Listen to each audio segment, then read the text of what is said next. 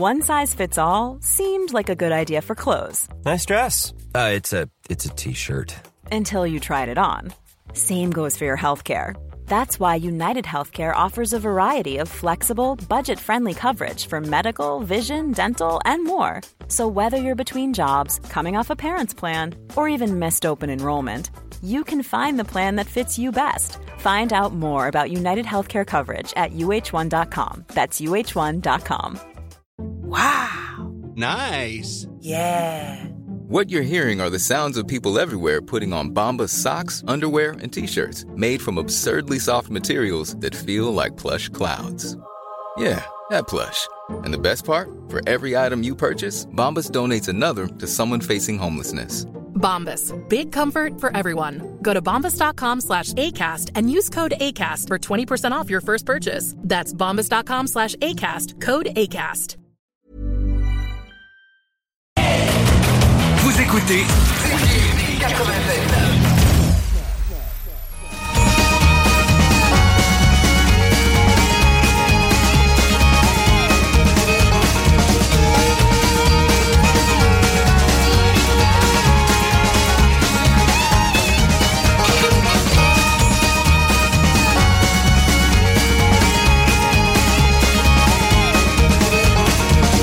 C'est une journée fantastique. J'ai attendu ce moment-là depuis que j'ai commencé la lecture de ce bouquin. Je suis infiniment honoré que notre premier invité ait accepté de bouleverser son horaire aujourd'hui afin d'être avec nous autres. Il m'a fait un cadeau inestimable. Vous savez, quand les gens nous apprennent quelque chose, le savoir, il n'y a rien qui vaut plus cher. Puis je, je, je vous remercierai jamais assez, M. Paul Hall, de m'avoir appris tout ça dans votre essai La planète des surhommes Fortissimus. Bonjour, M. Hall. Bonjour Marie, comment allez Je suis déjà émue. Ça va tellement bien. Merci infiniment. J'arrive même pas à m'imaginer comment on réussit à arriver avec tout ça euh, placé dans le bon ordre pendant 600 pages. Il s'agit de vivre assez longtemps pour le faire. Mais ça, c'était une vieille idée, dans le fond, là, de ce que je comprends. Depuis 87 que vous pensiez à ça, mettre oui. ça sur le papier, toute l'histoire des surhommes puis de la force. Et en 87, j'étais quand même un peu plus jeune, mettons quelques décennies de moins. Euh, J'avais l'avantage, euh, et quand on a un avantage de voyager pour un sujet, euh, un voyage est toujours meublé de quelques hasards. Parfois, les hasards sont moins bons, parfois ils sont prodigieux. Le hasard, moi, a fait qu'en Islande, euh, par une journée euh, islandaise typique du mois de septembre, c'est-à-dire que le soleil se lève plus tard et se couche déjà beaucoup plus tôt. Euh, J'ai eu euh, la bonne fortune de rencontrer Jan Paul Sigmarsson euh, sans trop savoir à ce moment-là même qui il était. Et le hasard de cette conversation en plein gym où il s'entraînait à Reykjavik euh, m'a fait découvrir euh, un côté, je dirais, de l'humanité infiniment petit, mais que j'ai fini par appeler la planète une planète approxime, pas loin de chez nous, un peu comme la galaxie euh, à côté de chez nous, euh, de ces quelques phénomènes euh, qu'on voit apparaître tous les 25 ans et qui est purement un phénomène génétique, soit dit en passant. Ben, fait génétique, mais que si on met en chiffres, euh, des hommes d'une taille euh, euh, au-dessus de la moyenne, particulièrement d'une masse musculaire au-dessus de la moyenne, euh, nés par ce fameux hasard des rencontres de différentes souches génétiques. On ne sait, c'est un, en fait, c'est une loterie finalement. Un tel en raison d'une conjugaison euh, de gènes venant de et de et de. Euh, ça peut être le père, le grand-père, euh, du côté maternel, du côté paternel, combiné à autre chose. Euh, c'est des milliards d'occasions qui finissent par aboutir à dire qu'un tel individu vient au monde euh, extrêmement fort. Est-ce que c'est pas beau que un, un point 00000 Ah oui, c'est 76 de l'humanité puisse avoir une histoire si riche au fil des millénaires? Ben oui, ils ont des histoires, euh, chacun a la sienne en passant. Euh, ce qu'on fait quand on, on fait comme moi, j'ai mis la loupe sur ce phénomène. La rencontre de John Paul Sigmarsson euh, m'avait marqué Mais j'avais tellement d'autres projets et je n'étais pas à ce moment-là en Scandinavie. Je venais faire auparavant la Norvège. Je faisais des recherches pour euh, Drakkar, le, roman historique écrit, qui a été publié en 87, la même année. Donc, et tout de suite euh, euh, après, ben, euh, l'idée était là. J'avais des notes, j'avais mon agenda dans lequel j'avais pris quelques notes. J'ai dit ah c'est spécial. Et par la suite, bien sûr, euh, l'idée m'était venue. Chaque année, je suivais à la télévision euh, la compétition, le World Strongest Man, qui passait d'un pays à l'autre, un peu avec un effet carte postale. C'était le désir des organisateurs de nous faire rêver. Et outre que de voir la compétition de ces colosses, euh, c'était également de euh, nous suggérer peut-être si ça se passait, par exemple, à Sun City en Afrique du Sud, avec les images, de dire, ah, j'aimerais bien ça, aller là, passer quelques jours de vacances, etc. C'était le but, en fait, des organisateurs, mais en regardant avec un œil un peu plus exercé, euh, admiratif également, il faut quand même le dire comme c'est, euh, je me suis dit, ben un jour peut-être, je, je pourrais écrire là-dessus. Mais euh, ça, c'était la grande idée, écrire là-dessus. Quand ce genre d'idée-là, tu sais à peu près quand ça commence, mais tu sais jamais comment ça va finir. Et euh, entre 1987 et 2023, il s'est quand même passé tout ça. Ma, vie euh, était ce qu'elle était. J'avais fait des choix littéraires entre-temps. Euh, je continuais à faire dans le roman historique. Louis Cyr est venu. Hmm. Lorsque Louis Cyr est venu, lorsque l'histoire de Louis Cyr, euh, l'idée de faire la biographie de Louis Cyr m'est venue, en même temps, je me suis dit, ah, bon, peut-être que euh, là, ce serait le moment de m'intéresser davantage à toute cette question. Mais c'était en 2003 2005 que la biographie de Cyr a été publiée avec un immense succès. J'en remercie euh, d'abord le public avant tout qui m'a fait confiance, mais aussi l'éditeur à l'époque, Libre Expression, et ça a donné le film et ça a donné euh, tout ce que l'on sait par la suite. J'avais donc accumulé une documentation qui était largement, mais largement au-delà euh, de ce que j'avais besoin pour Louis Cyr et euh, l'idée était là. J'ai dit bon ben là le moment serait peut-être venu de faire ça. Mais entre les deux, j'avais fait Joe Montferrand, le tome 1, le tome 1 et le tome 2. Euh, J'étais pas loin de la chose, mais quand même euh, bon, Joe Montferrand c'est quand même pas l'arrière-cour de, de, ces hommes forts euh, que l'on connaît et tels que je les ai décrits et tels que je, je décris euh, l'histoire et la culture à travers les âges.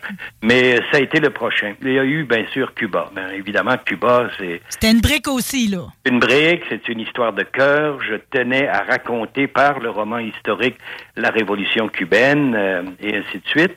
Et il y a eu un hiatus ensuite de, de, de quelques années, 2014 à 2020. Euh, la pandémie à qui je dis merci, que, je maudis, que je maudis de toutes les façons, mais à qui je dis merci de m'avoir donné suffisamment de temps, du matin au soir, tous les jours, pendant 880 quelques jours, pour écrire euh, euh, Fortissimus. Bon, c'était bien entendu le nom m'appartient. Il, est euh, c'est une propriété intellectuelle, mais la compétition de 2008-2009, je sais, Marie, que vous vous y étiez beaucoup. J'y étais. Vous y étiez.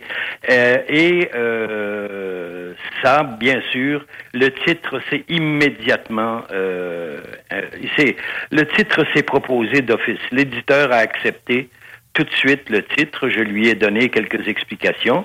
Puis le sous-titre, La planète des surhommes, ben, au fond... Euh, euh, c'est un peu comme la planète des singes, la planète de ci, la planète des ça.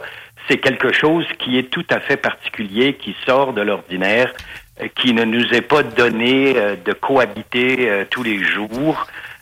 et si on a la chance, ou parfois la malchance, ça dépend, de connaître plus intimement un ou plusieurs de ces phénomènes, ben ça nous amène encore plus loin dans la découverte euh, avec des surprises, les unes agréables et d'autres moins, et de, de pouvoir bien comprendre par quoi passent euh, ces, ces phénomènes que il y a 100 ans, par exemple, on classait comme des, des phénomènes de cirque ou des attractions ou quoi que ce soit. Oui, ben, qu'on a comme des, des, êtres difformes. Je veux dire, ils n'ont pas toujours eu bonne presse.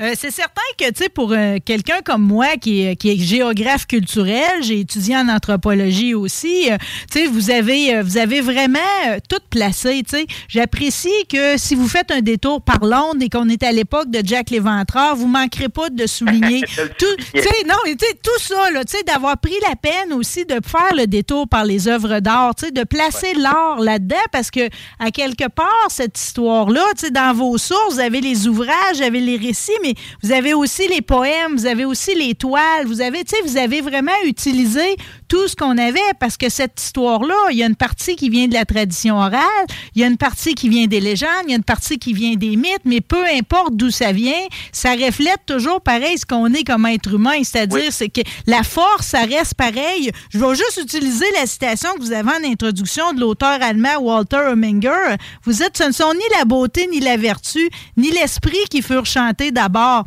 mais la force physique et la victoire par les muscles. C'est ce que l'histoire nous, l'histoire nous le L'histoire nous le démontre. Quand on, euh, bon, on sait très bien que le Québec fut jadis extrêmement catholique, pour ne pas dire un des, pays ou un des endroits les plus catholiques au monde.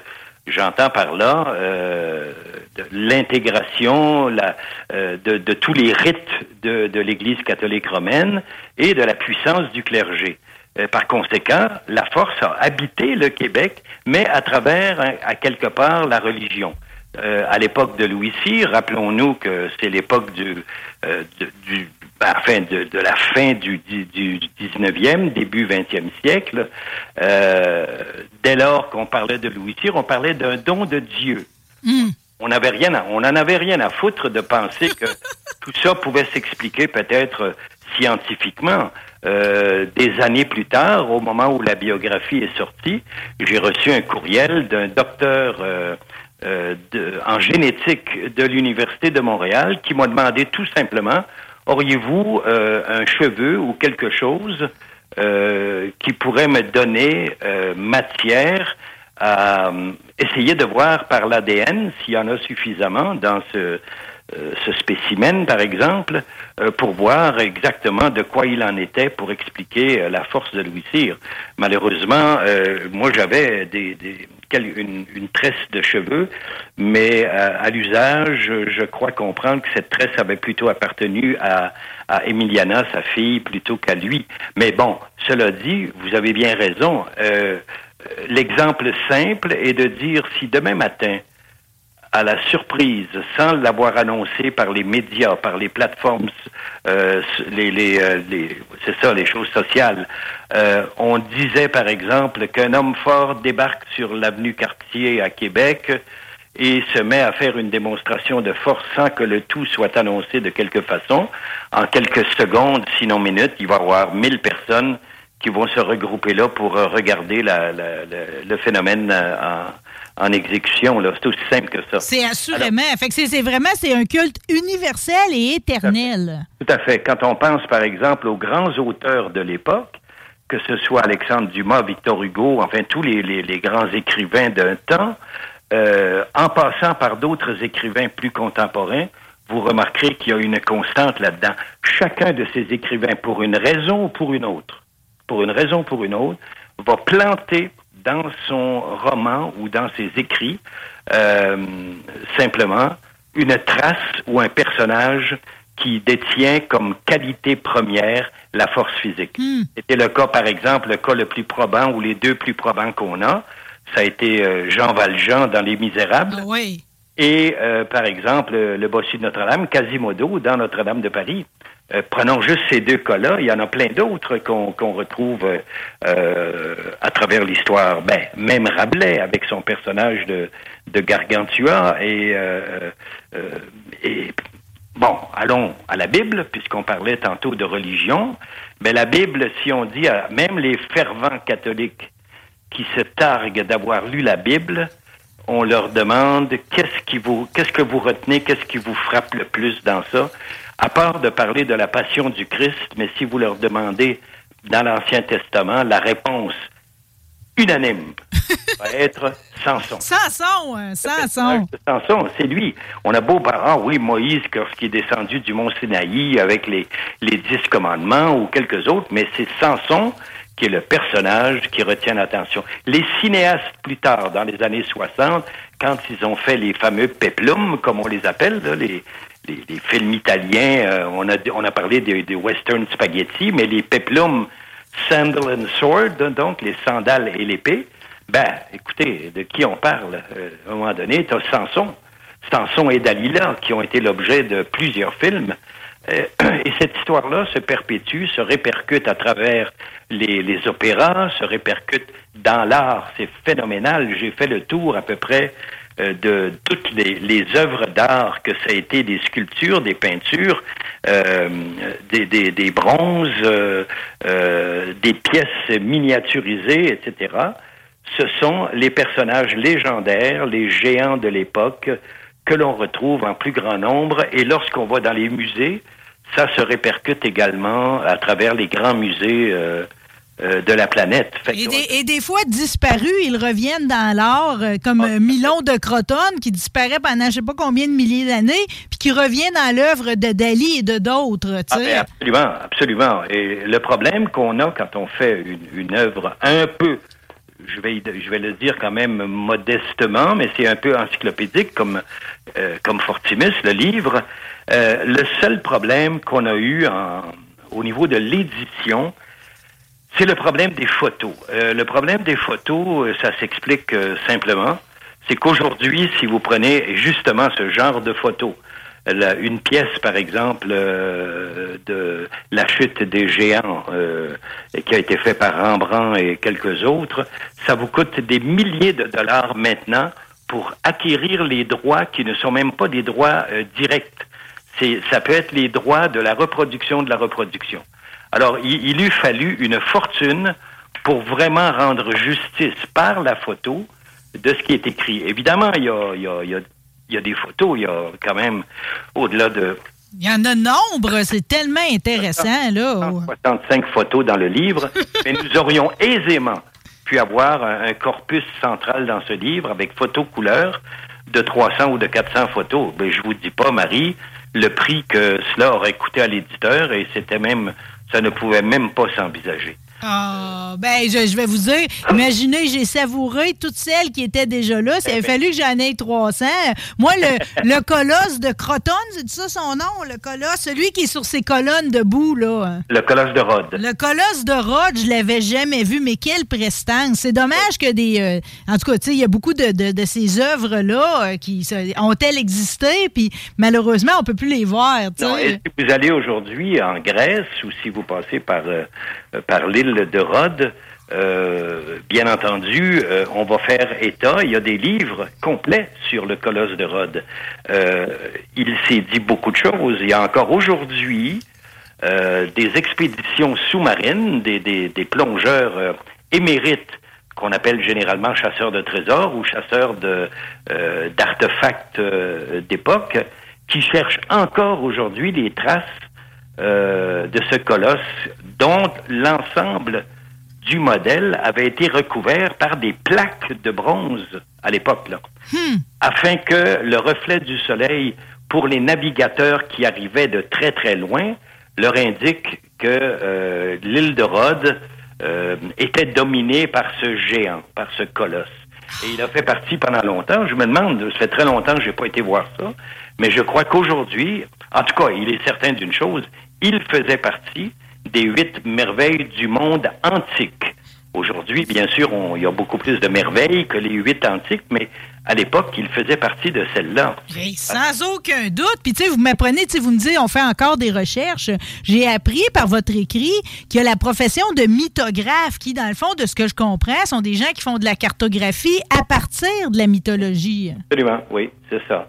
Euh, moi, il me, évidemment, par intérêt historique, je me disais toujours, euh, bon, les douze travaux d'Hercule sont à durer en principe 12 ans de, de, de notre calendrier.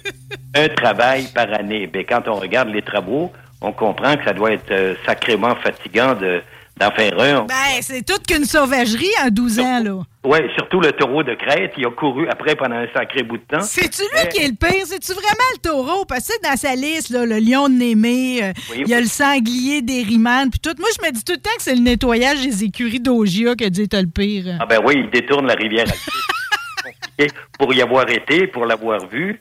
Euh, elle peut peut-être se détourner plus facilement l'été parce qu'il fait tellement chaud dans ce secteur de Olympie euh, qu'on se demande qu'est-ce qu'il a bien pu détourner parce que moi j'ai vu cette rivière totalement asséchée. Et donc on a marché sur le fond comme si tu marchais sur euh, une route où il n'y a que de la roche plate et tout ça.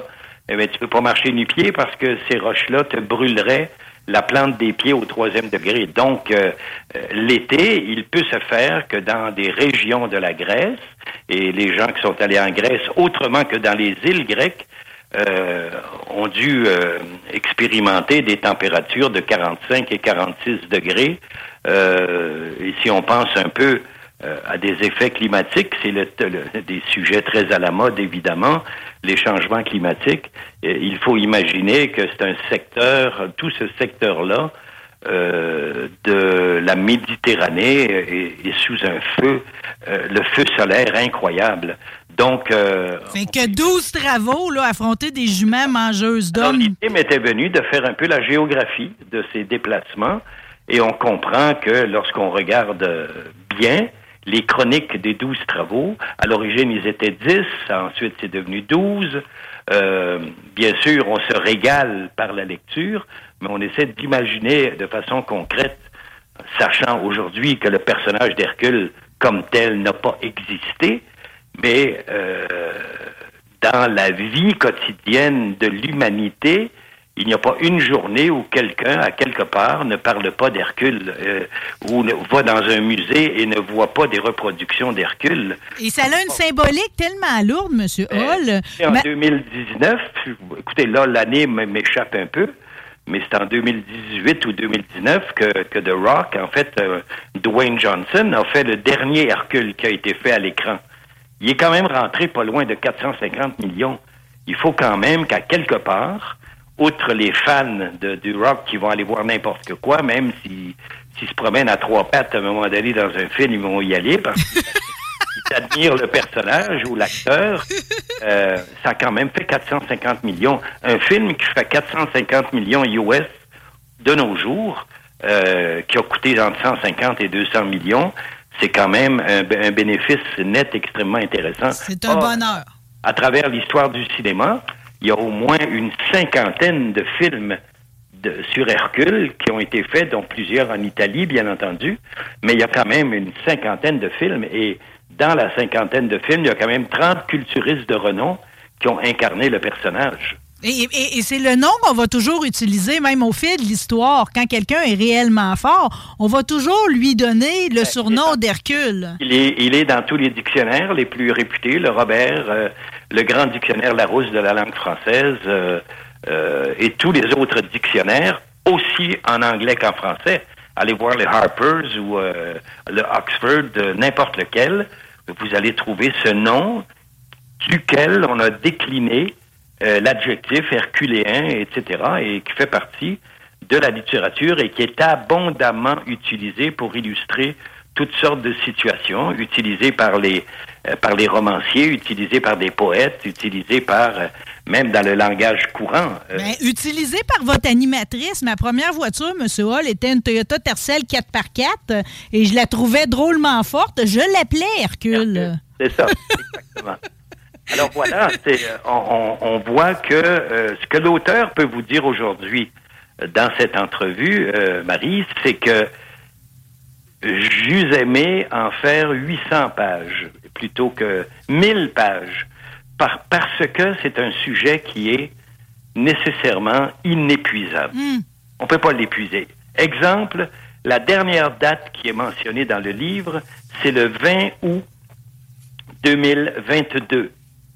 Et le livre a été publié parce qu'on a fait une correction de dernière minute. Il y avait un événement, bon, euh, on a réussi à l'entrer à l'imprimerie. Euh, donc, on parle du mois d'août. Or, cette année, en 2023, il y a un événement extraordinaire pour la force au niveau Canada qui s'est produite. On a eu la longue histoire de Jean-François Caron, notre Oui. plus grand homme fort de l'histoire moderne, mais arrive un Mitchell Hooper qui a été, qui est un Canadien, euh, ontarien, euh, qui a été euh, pendant la pandémie coincé en Australie, mais qui a pu s'y entraîner. Il est devenu le premier Canadien de toute l'histoire à remporter et le Arnold Classic, le Arnold Strongman, qui est une des deux compétitions les plus prestigieuses, et le World Strongest Man euh, en mars, euh, euh, exactement, en- ou en avril. là. Bon. Mais vous pensez pas que c'est un cadeau que ce soit arrivé, justement, puis vous ayez encore la possibilité de l'ajouter à la fin? Parce que, dans le fond, l'histoire n'était pas complète sans que quelqu'un gagne les deux compétitions, parce que l'une sans l'autre, on n'arrivait jamais vraiment à savoir si réellement on avait devant nous l'homme le plus fort de tous les temps. Là. Euh, ça, c'était euh, de tous les temps, on le connaît. Et pour l'instant, on n'est pas à la veille d'y toucher à ce gars-là. Mais du moins de toute l'époque moderne. C'est euh, c'est Dronas Savikas de la Lituanie. Hmm. D'ailleurs, j'ai un chapitre entier, le dernier chapitre qui lui est consacré. Euh, c'est pas demain la veille qu'on va euh, arriver à égaler même les statistiques, le nombre de compétitions, le nombre de victoires, le nombre de, des titres les plus importants qu'il a euh, remportés à de multiples reprises, euh, etc. Mais pour le Canada, et c'est un peu mon petit malheur que je me mets euh, euh, dans mon agenda, c'est que j'eus aimé euh, que euh, les deux victoires de Mitchell Hooper arrivent l'année dernière. J'aurais pu en parler à ce moment-là euh, dans le livre, mais non. Euh, c'est arrivé donc cette année, ça fait à peine euh, deux, trois mois, que euh, il est un des trois ou quatre qui a maintenant remporté euh, les deux titres majeurs la même année, tout en étant le premier Canadien de l'histoire à remporter le titre du World Strongest Man et le premier Canadien de l'histoire à remporter le titre du Arnold Strongman Classic. Ce que j'ai beaucoup aimé de Mitchell Hooper, c'est que dans les entrevues qui s'en sont suivies, euh, suite à sa victoire au World Strongest Man, il a rendu hommage à Jean-François Caron Oh! en disant que c'est grâce à Jean-François Caron et au, et au système de développement du circuit homme-fort canadien, Canada, que lui, Mitchell Hooper, a pu avoir la chance euh, de finalement mener à terme la quête euh, des Canadiens. Donc, le- celui qui était passé le plus près, euh, c'était en 1982, Tom McGee, dont je parle d'ailleurs dans, dans le livre, qui était arrivé deuxième, derrière le l'inclassable euh, euh, Bill Kazmaier, mais euh, Jean-François Caron, évidemment, avec la somme de toutes ses compétitions et de ses succès, mais Mitch Hooper est celui qui a mis, comme on dit, la cerise sur le Sunday. Puis je trouve parce que, euh, tu sais, si on, on revisite, quand vous revisitez les 100 dernières années, tu sais, du moment où l'haltérophilie va faire son entrée dans le dictionnaire, même si ça va prendre du temps avant qu'elle arrive aux Olympiques, tout, je trouve qu'on a perdu énormément de temps, finalement. Autant, tu sais, quand va venir la dynamophilie, puis tout, à fixer tout ça au niveau de qu'est-ce qu'on veut comme épreuve et de quelle façon on départage les gens. Tu sais, c'était vraiment long, puis c'est intéressant de savoir que là, maintenant, on y arrive enfin à savoir qu'est-ce que c'est un homme fort, tu sais. Euh, Là-dessus, oui, la, science, elle, elle a beaucoup aidé, premièrement. Deuxièmement, la raison pour laquelle ça a été tellement long, entre 1890 et 1920, euh, où l'haltérophilie finalement a fait son entrée officielle, elle l'a fait deux fois avant, mais officielle aux Jeux olympiques d'été à Anvers, Anvers en fait, en Belgique, euh, ça a été la politique. Ça a été les affrontements entre des têtes fortes. Ça a été le fait que l'un ou l'autre, qu'il soit prussien, autrichien, euh, belge, français ou anglais, le Canada à l'époque n'était pas vraiment euh, un facteur déterminant dans dans ces grandes discussions et ces congrès qui qui se passaient généralement euh, quelque part dans les pays germanisés ou alors euh, anglo anglophones. Euh, ça a été euh, des écoles de pensée qui se sont affrontées. Les uns voulaient qu'il y ait tant d'épreuves, les autres voulant qu'il y ait tant de choses. Pourquoi? Parce que dans leurs pays respectifs, c'était ça qui se passait. Or, au plan international.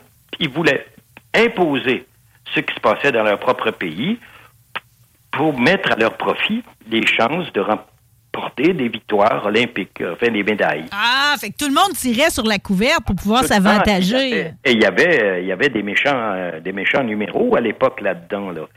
En plus de ça, ces sports-là, du moment que les Jeux olympiques euh, ont été mis en place en 1896, il faut bien penser que c'était l'aristocratie qui menait tout ça.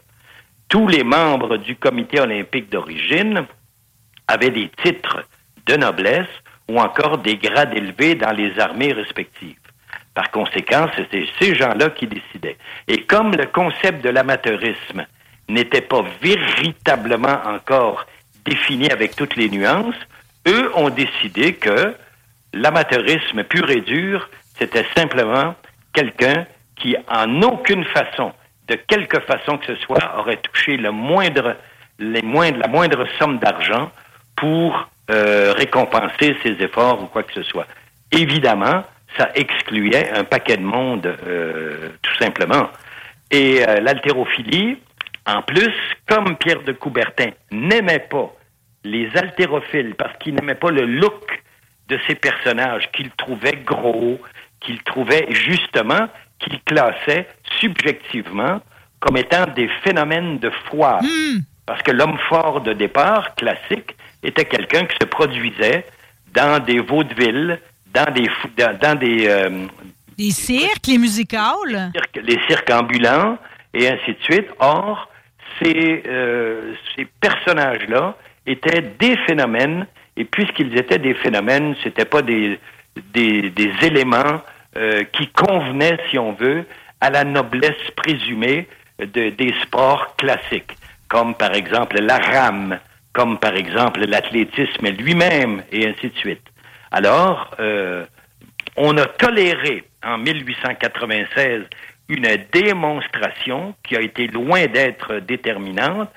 Euh, L'année en 1900, ça a été vraiment euh, peu digne de quelque chose. Puis en 1904 à Saint-Louis, ben là, ça a été le bout du bout. Ils ont mis les haltérophiles dans un champ à l'autre bout et euh, en disant carrément que c'était quelque chose de mineur. Et effectivement, il y avait juste que quelques spectateurs qui voyaient ces pauvres bonhommes-là essayer de lever des, des poids euh, qui, à l'époque, euh, étaient de fonte avec des boules euh, sans que les règles soient trop fixées. Ah. Et malheureusement, comme ça, que l'haltérophilie a dû se battre contre les préjugés, premièrement, contre ensuite des décisions politiques qui ne tenaient vraiment pas la route au vu de la démocratisation du sport et du droit de pouvoir monter la force à la place qui lui revenait de droit, pensez-y. La devise olympique était Citius Altius Fortius, donc plus haut, plus vite, plus fort. Mais ce n'est qu'en 1920, finalement, que là, euh, après la Première Guerre mondiale, qu'on a décidé, OK, on fait des choses. La Fédération internationale était mise sur pied, la représentativité des nations était là, il y avait plusieurs pays à ce moment-là qui avaient des fédérations nationales, et troisièmement, la volonté également était là, et il y avait surtout, il y avait surtout des athlètes qui étaient dignes à ce moment-là euh, de les deux Français notamment, Charles Rigoulot puis euh, Cardine, euh, qui ont été des gloires nationales en France et qui se sont imposés. Chacun y a remporté des médailles d'or, en, l'un en 1920, l'autre en 1924 à ce moment-là, l'haltérophilie était lancée. Oui, mais c'est plate parce que autant euh, l'arrivée, finalement, tu sais, vous parlez des années de propagande, là, celle euh, où finalement le capitalisme et le Ah, communisme ça, vont s'affronter à grands coups d'altère. Ces la années-là, ça n'a pas aidé non plus pendant la guerre froide, là, le La sport. guerre froide. La guerre froide, euh, c'était très clair. Il n'y avait aucune, aucune limite à ce que les uns et les autres euh, pouvaient faire pour remporter la victoire. Pour les Russes, euh, je préfère dire pour les Soviets, parce que là, on parle de l'Union Oui. des républiques socialistes soviétiques. On parle donc de l'URSS, composée de la Russie et de pays satellites au nombre de 17. Alors ça, c'est déjà une chose. Il y avait là une force extraordinaire. Et il y avait une volonté politique. Ça partait directement du présidium. Ça partait directement euh, euh, d'en haut, comme on dit. Euh, il fallait que le sport devienne un outil de propagande majeur pour revendiquer la supériorité du communisme sur le capitalisme. L'équation, c'est comme ça qu'elle se posait. L'haltérophilie est devenue un sujet également majeur en disant que le pays qui va remporter les concours d'haltérophilie dans les différentes catégories était le pays qui pouvait se prétendre celui qui avait le plus d'hommes et de femmes fortes au monde. Et c'était donc un élément majeur dans le discours propagandiste du côté de l'URSS. Du côté américain, ce n'était guère mieux. Du côté américain, ils ont à la longue piraté le système de dopage qui avait commencé dans les années 60 en URSS, donc dans, euh, en Russie et dans les pays satellites. Les, les pays satellites, euh, celui qui, qui est le plus ciblé était bien sûr la Bulgarie, avec des entraîneurs extraordinaires, des méthodes d'entraînement féroces et des recours à des produits dopants de, de, de, de puissance euh, 10, comme on dit. Ouais. Les États-Unis se sont pas gênés non plus. Les États-Unis, lorsqu'ils ont trouvé les formules chimiques, le docteur Ziegler notamment euh, là-dedans, dans les années 60, ils se sont éclatés la panse eux autres aussi. Euh, et malheureusement, malheureusement, ils ont perdu la course. Et jusqu'en 1992, jusqu'aux Jeux de Barcelone, ben, euh, ne nous gênons pas.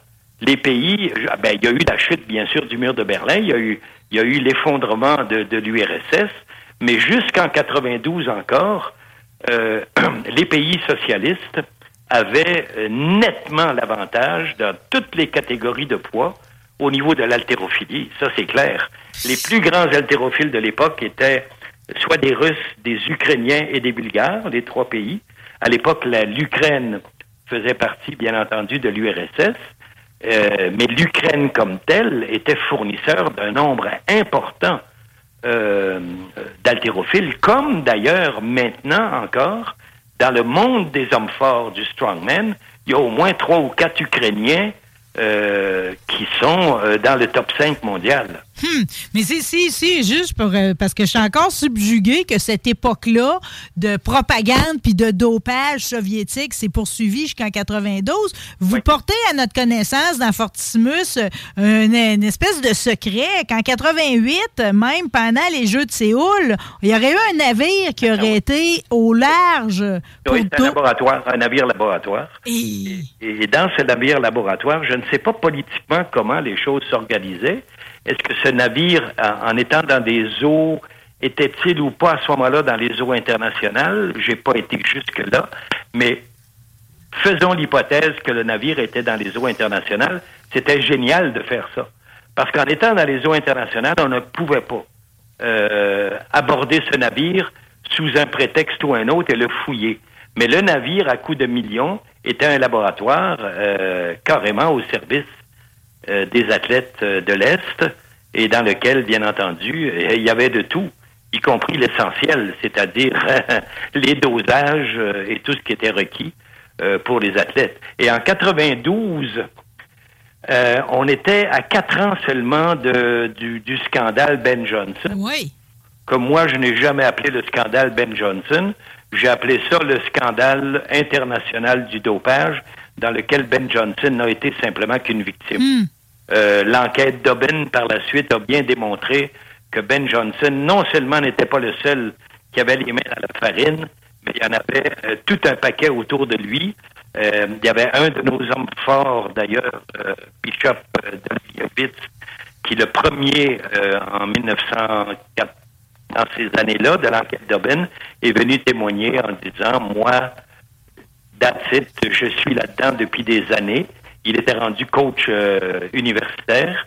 Euh, on a eu nos propres Canadiens, nos haltérophiles canadiens qui ont passé euh, à la moulinette parce qu'ils avaient remporté des médailles déjà aux Jeux de Los Angeles en 80. Ils étaient pleins comme des œufs à ce moment-là. Euh, alors personne n'y a échappé. Non, puis aucun sport non plus de force. Je veux dire, on était, là, vous m'avez parlé d'athlétisme, on était dans le cyclisme, dans le football, les sports de combat. Tout le monde va finir par être contaminé par, étions- par nous ça. étions contaminés à partir des années 70 déjà. Mais en, dans les années 70, il n'y avait aucun protocole au niveau du CIO, du, Comité international olympique. Il n'y avait aucune liste de produits dopants interdits à ce moment-là encore. La commission médicale du Comité olympique international n'existait pas encore et il n'y avait aucun code de comportement ou de déontologie euh, applicable à quelques fédérations internationales et nationales par la même circonstance qui prévalait. Donc, c'était au plus fort la poche à ce moment-là. Est-ce que c'est pas étrange, pareil, que quand va avoir lieu les Jeux olympiques de Montréal, puis là, on va arriver avec une première liste de produits interdits, OK? Puis même, là, jusqu'au moment où l'Agence mondiale antidopage va sortir la sienne dans les années 2000, est-ce que c'est pas étonnant, pareil, que la dynamophilie puis le culturisme, eux autres, ils n'ont pas d'interdit? Ils font comme pas partie de ceux qui doivent s'astreindre à cette liste-là. Et euh, tout à fait, euh, ça s'explique, euh, Marie, comme ceci. Vous avez bien posé la problématique. Pourquoi un et pas l'autre et pas les deux autres? Euh, pourquoi? Commençons par le culturisme. Le culturisme a appartenu pieds et poings liés à la famille euh, Ben et Joe. Quand je dis la famille, aux deux frères, Ben et Joe Wader, depuis 1948 ou à peu près, où les, les, les deux frères ont mis en place l'entreprise Wader de façon très modeste à partir de Montréal. À partir de ce moment-là, leur entreprise s'est développée. L'entreprise s'est développée sur deux fronts. Trois, je pourrais dire. Le premier front, c'était la production de matériel d'entraînement destiné au, à la maison, à, la famille. Hmm. Vous achetiez sur catalogue ou autrement, ou même en magasin à ce moment-là, ce qu'on appelle un set de poids le set de poids Weather était composé de ceci et de cela. Il y avait quelques plaques, des plates, là, des, disques, il y avait la barre, il y avait les deux petites barres, et avec ça, il y avait un livret d'instructions, quelques exercices proposés. Très rapidement ensuite, les Weather ont développé les produits, les suppléments Weather. Et les suppléments euh, n'étaient pas encore de la poudre à ce moment-là, c'était pas encore en poudre comme aujourd'hui. On ne parle pas ici de, de, de, de, de, de viol, euh, de, de, de vial, pardon, et de piqûre ou quoi que ce soit. On n'en est pas rendu là. On parlait de suppléments en capsule, mm. le foie desséché euh, et d'autres trucs semblables. Bon. Ça, c'est la deuxième ligne de développement des Wader. Toujours au Canada au début et toujours surtout au Québec. Et en troisième ligne, dans la période plus moderne et surtout à partir du moment où Arnold Schwarzenegger arrive aux États-Unis sur commande de, de Weather. Sur télégramme de Weather. Oui, qu'ils l'ont, c'est ça, puis qu'ils l'ont installé, payé son loyer, payé sa nourriture. Il était payé pour s'entraîner et il était décidé à l'avance qu'il deviendrait le prochain multi-monsieur Olympia. Bon. En retour de quoi, il s'engageait à leur fournir son corps, son image, sa réputation pour euh, répandre à travers le monde l'image du culturiste euh, idéal et ça leur a valu des centaines de millions de dollars et à partir des années 2000, les entreprises Weather sont devenues à travers le monde milliardaires. Ah, c'est la partie culturisme. Et donc, jamais ce milieu-là n'a revendiqué être un sport, la Fédération internationale du culturisme, la IFBB, International Federation of Bodybuilders, c'est un, euh, oui, c'est une fédération internationale qui a euh, légèrement inscrit à un moment donné des choses où il suggérait, bien entendu, qu'il euh, préférait un culturisme intégral non atteint par, mettons, des produits anabolisants et ainsi de suite ce qui n'est pas, ce qui a absolument rien à voir avec la réalité. Je vous rappellerai qu'à un moment donné, la célèbre phrase écrite par euh, euh, le deuxième frère, celui qui a développé aux États-Unis, qui avait dit, moi je ris chaque fois que je vois la phrase, j'en ris là, dans, dans, un, dans une sorte de, de d'autobiographie, il dit quel que soit le sport, les produits dopants sont présents. L'un ne va pas sans l'autre pour quiconque veut être un champion. Dans le culturisme professionnel, Ne cherchez pas un nom en particulier, tous le font. Alors, lui, là, il venait de clore le débat, point à la ligne. À partir du moment où Arnold Schwarzenegger a annoncé que, avant de venir même aux États-Unis, lorsqu'il était en Autriche, il avait découvert que des culturistes avaient accès à des produits. Il dit qu'il est allé voir son médecin. Le médecin lui a donné une prescription tout à fait légale. Il est allé euh, en pharmacie et il a pris les agents dopants qui étaient des stéroïdes et il a dit j'ai suivi scrupuleusement la prescription médicale qui était tout à fait légale. Quand Mais on- mais- mais il n'y avait pas les connaissances pareilles de, tu sais, je veux dire, quand on est rendu à Barry Bonds, là, puis On Chris était- Benoit, on, on en sait Ah, beaucoup plus. ouais, ça, c'est le stanozolol à ce moment-là, qui est quand même aujourd'hui considéré comme une drogue, euh, comme un produit anabolisant entre les deux. Il y a beaucoup plus puissant que ça maintenant. En plus? Mais, mais Arnold, bon, il a pris ce qu'il a, qu'il- qui était sur le marché à cette époque-là. Il savait très bien que tout le monde en prenait. Lorsqu'il est venu aux États-Unis, tout le monde en prenait déjà. Ouais, puis tout le monde allait vouloir en prendre parce que tout le monde voulait être comme Schwarzenegger. 20 ans plus tard, lorsqu'on lui a posé la question, il, a- il- il était déjà gouverneur de la Californie. Si vous aviez à le refaire, le referiez-vous? Il a dit certainement. Hmm. Point final. Oui, mais, mais, mais par exemple, juste pour euh, les Weber, là, je comprends bien pourquoi le culturisme a été exclu. C'est juste qu'eux autres, dans leur attitude, si je comprends, c'était comme le développement du volume puis de la masse musculaire. Ben, il y a eu trois étapes dans le culturisme. C'est Il y a eu ça. le culturisme qui a voulu être la culture physique idéale, c'est-à-dire un corps harmonieux, proportionnel selon les mesures qu'on acceptait à l'époque. Hmm. Le cou, le biceps et le mollet. Les règles des tiers. etc., etc., euh, jusqu'à l'époque des mutants, qui est l'époque d'aujourd'hui. Ce que vous appelez la Juice Generation. Ah oui, oui, c'est la Juice Generation, celle-là. Oui, c'est les freaks. Mais le pire, c'est qu'ils sont même pas beaux, puis surtout, ils sont pas, sont pas forts, euh, comme pas la masse nous le dit, nous le dit dans le miroir. Lorsque vous avez un individu qui a une ossature athlétique moyenne, qui devrait à 5 pieds 8 ou 5 pieds 9 peser 180 livres, puis qui en pèse 300, et qui est essoufflé après avoir monté trois marches pour aller poser devant un public d'avance, euh, il y a quelque chose qui ne tourne pas rond sur la planète, comme on dit. Ouais. Et Ouais. lorsque vous avez des individus comme ça, qui ont de 6 à 8 millions de personnes qui les suivent sur les plateformes sociales, il y a quelque chose qui tourne pas rond au pays du Danemark, comme dirait. Oui, puis là, on n'est plus dans la force génétique vous- dont vous nous parlez. Là, en sais. 40 ans, Marie, nous sommes passés euh, de cette génération de culturistes intégrales qui travaillaient très fort en gym, euh, qui développaient un physique extrêmement remarquable, euh, en masse musculaire maigre et autres, qui avaient développé l'art de la pose et tout, à une époque d'aujourd'hui qui est l'époque des freak shows, Ouais. c'est une époque de mutants et qui est une époque où des culturistes de ce niveau-là euh, mettent en péril directement leur espérance de vie en sacrifiant de 20 à 25 ans sur leur probabilité d'espérance de vie en temps normal. C'est un drôle de choix, tu sais. Je repense à Eugène Sandow, en plus, qui était, lui, était une œuvre d'art, tu sais. Voilà.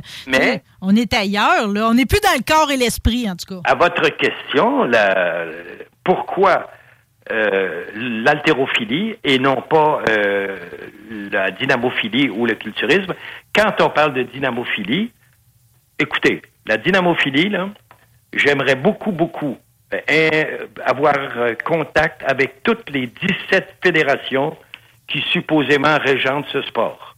Il y en a 17 en tout. Il y en a de tous les genres. Il y a celle qui, au départ, euh, euh, est ce qu'on appelle euh, la fédération reconnue, euh, qui, ne, qui demande qu'on ne porte pas de, euh, de triple saute ou d'habits performants. Ouais. Le maillot à plis, entre autres. maillots à plusieurs plis, les doubles ceintures, les courroies de Les protection sangles de poignet. et tout ça euh, par rapport à celles qui l'autorisent et qui sont majoritaires maintenant. J'aimerais beaucoup voir le budget qui est consacré aux tests antidoping. Mon opinion, à 90% euh, voilà. Euh, voilà. Ben, je, je sais qui je vais questionner, en tout cas, parce que euh, vous parlez de Daniel Bérubé dans votre, vo- dans votre bouquin, hein, qui, qui- qui est un Ah, homme que je... Daniel, je lui rends d'ailleurs hommage. Ah, faites-le, faites-le. Daniel qui a été euh, un fondateur, un, un précurseur, un promoteur et un homme, euh, un chef d'entreprise.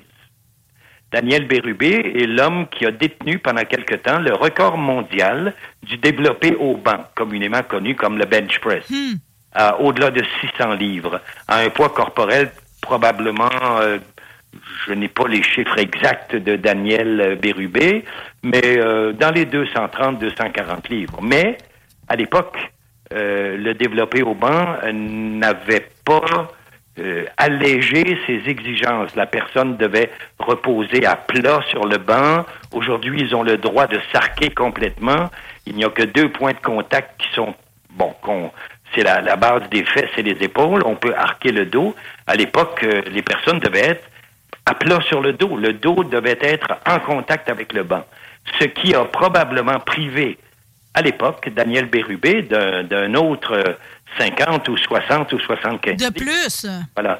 Deuxièmement, Daniel Bérubé a développé euh, des- d'autres athlètes. De, de- le plus connu étant évidemment Marco Fortier, qui lui a détenu un record du monde à 274 livres de poids corporel, 914 livres et demi, je crois, à la flexion de jambe. Euh, C'était remarquable.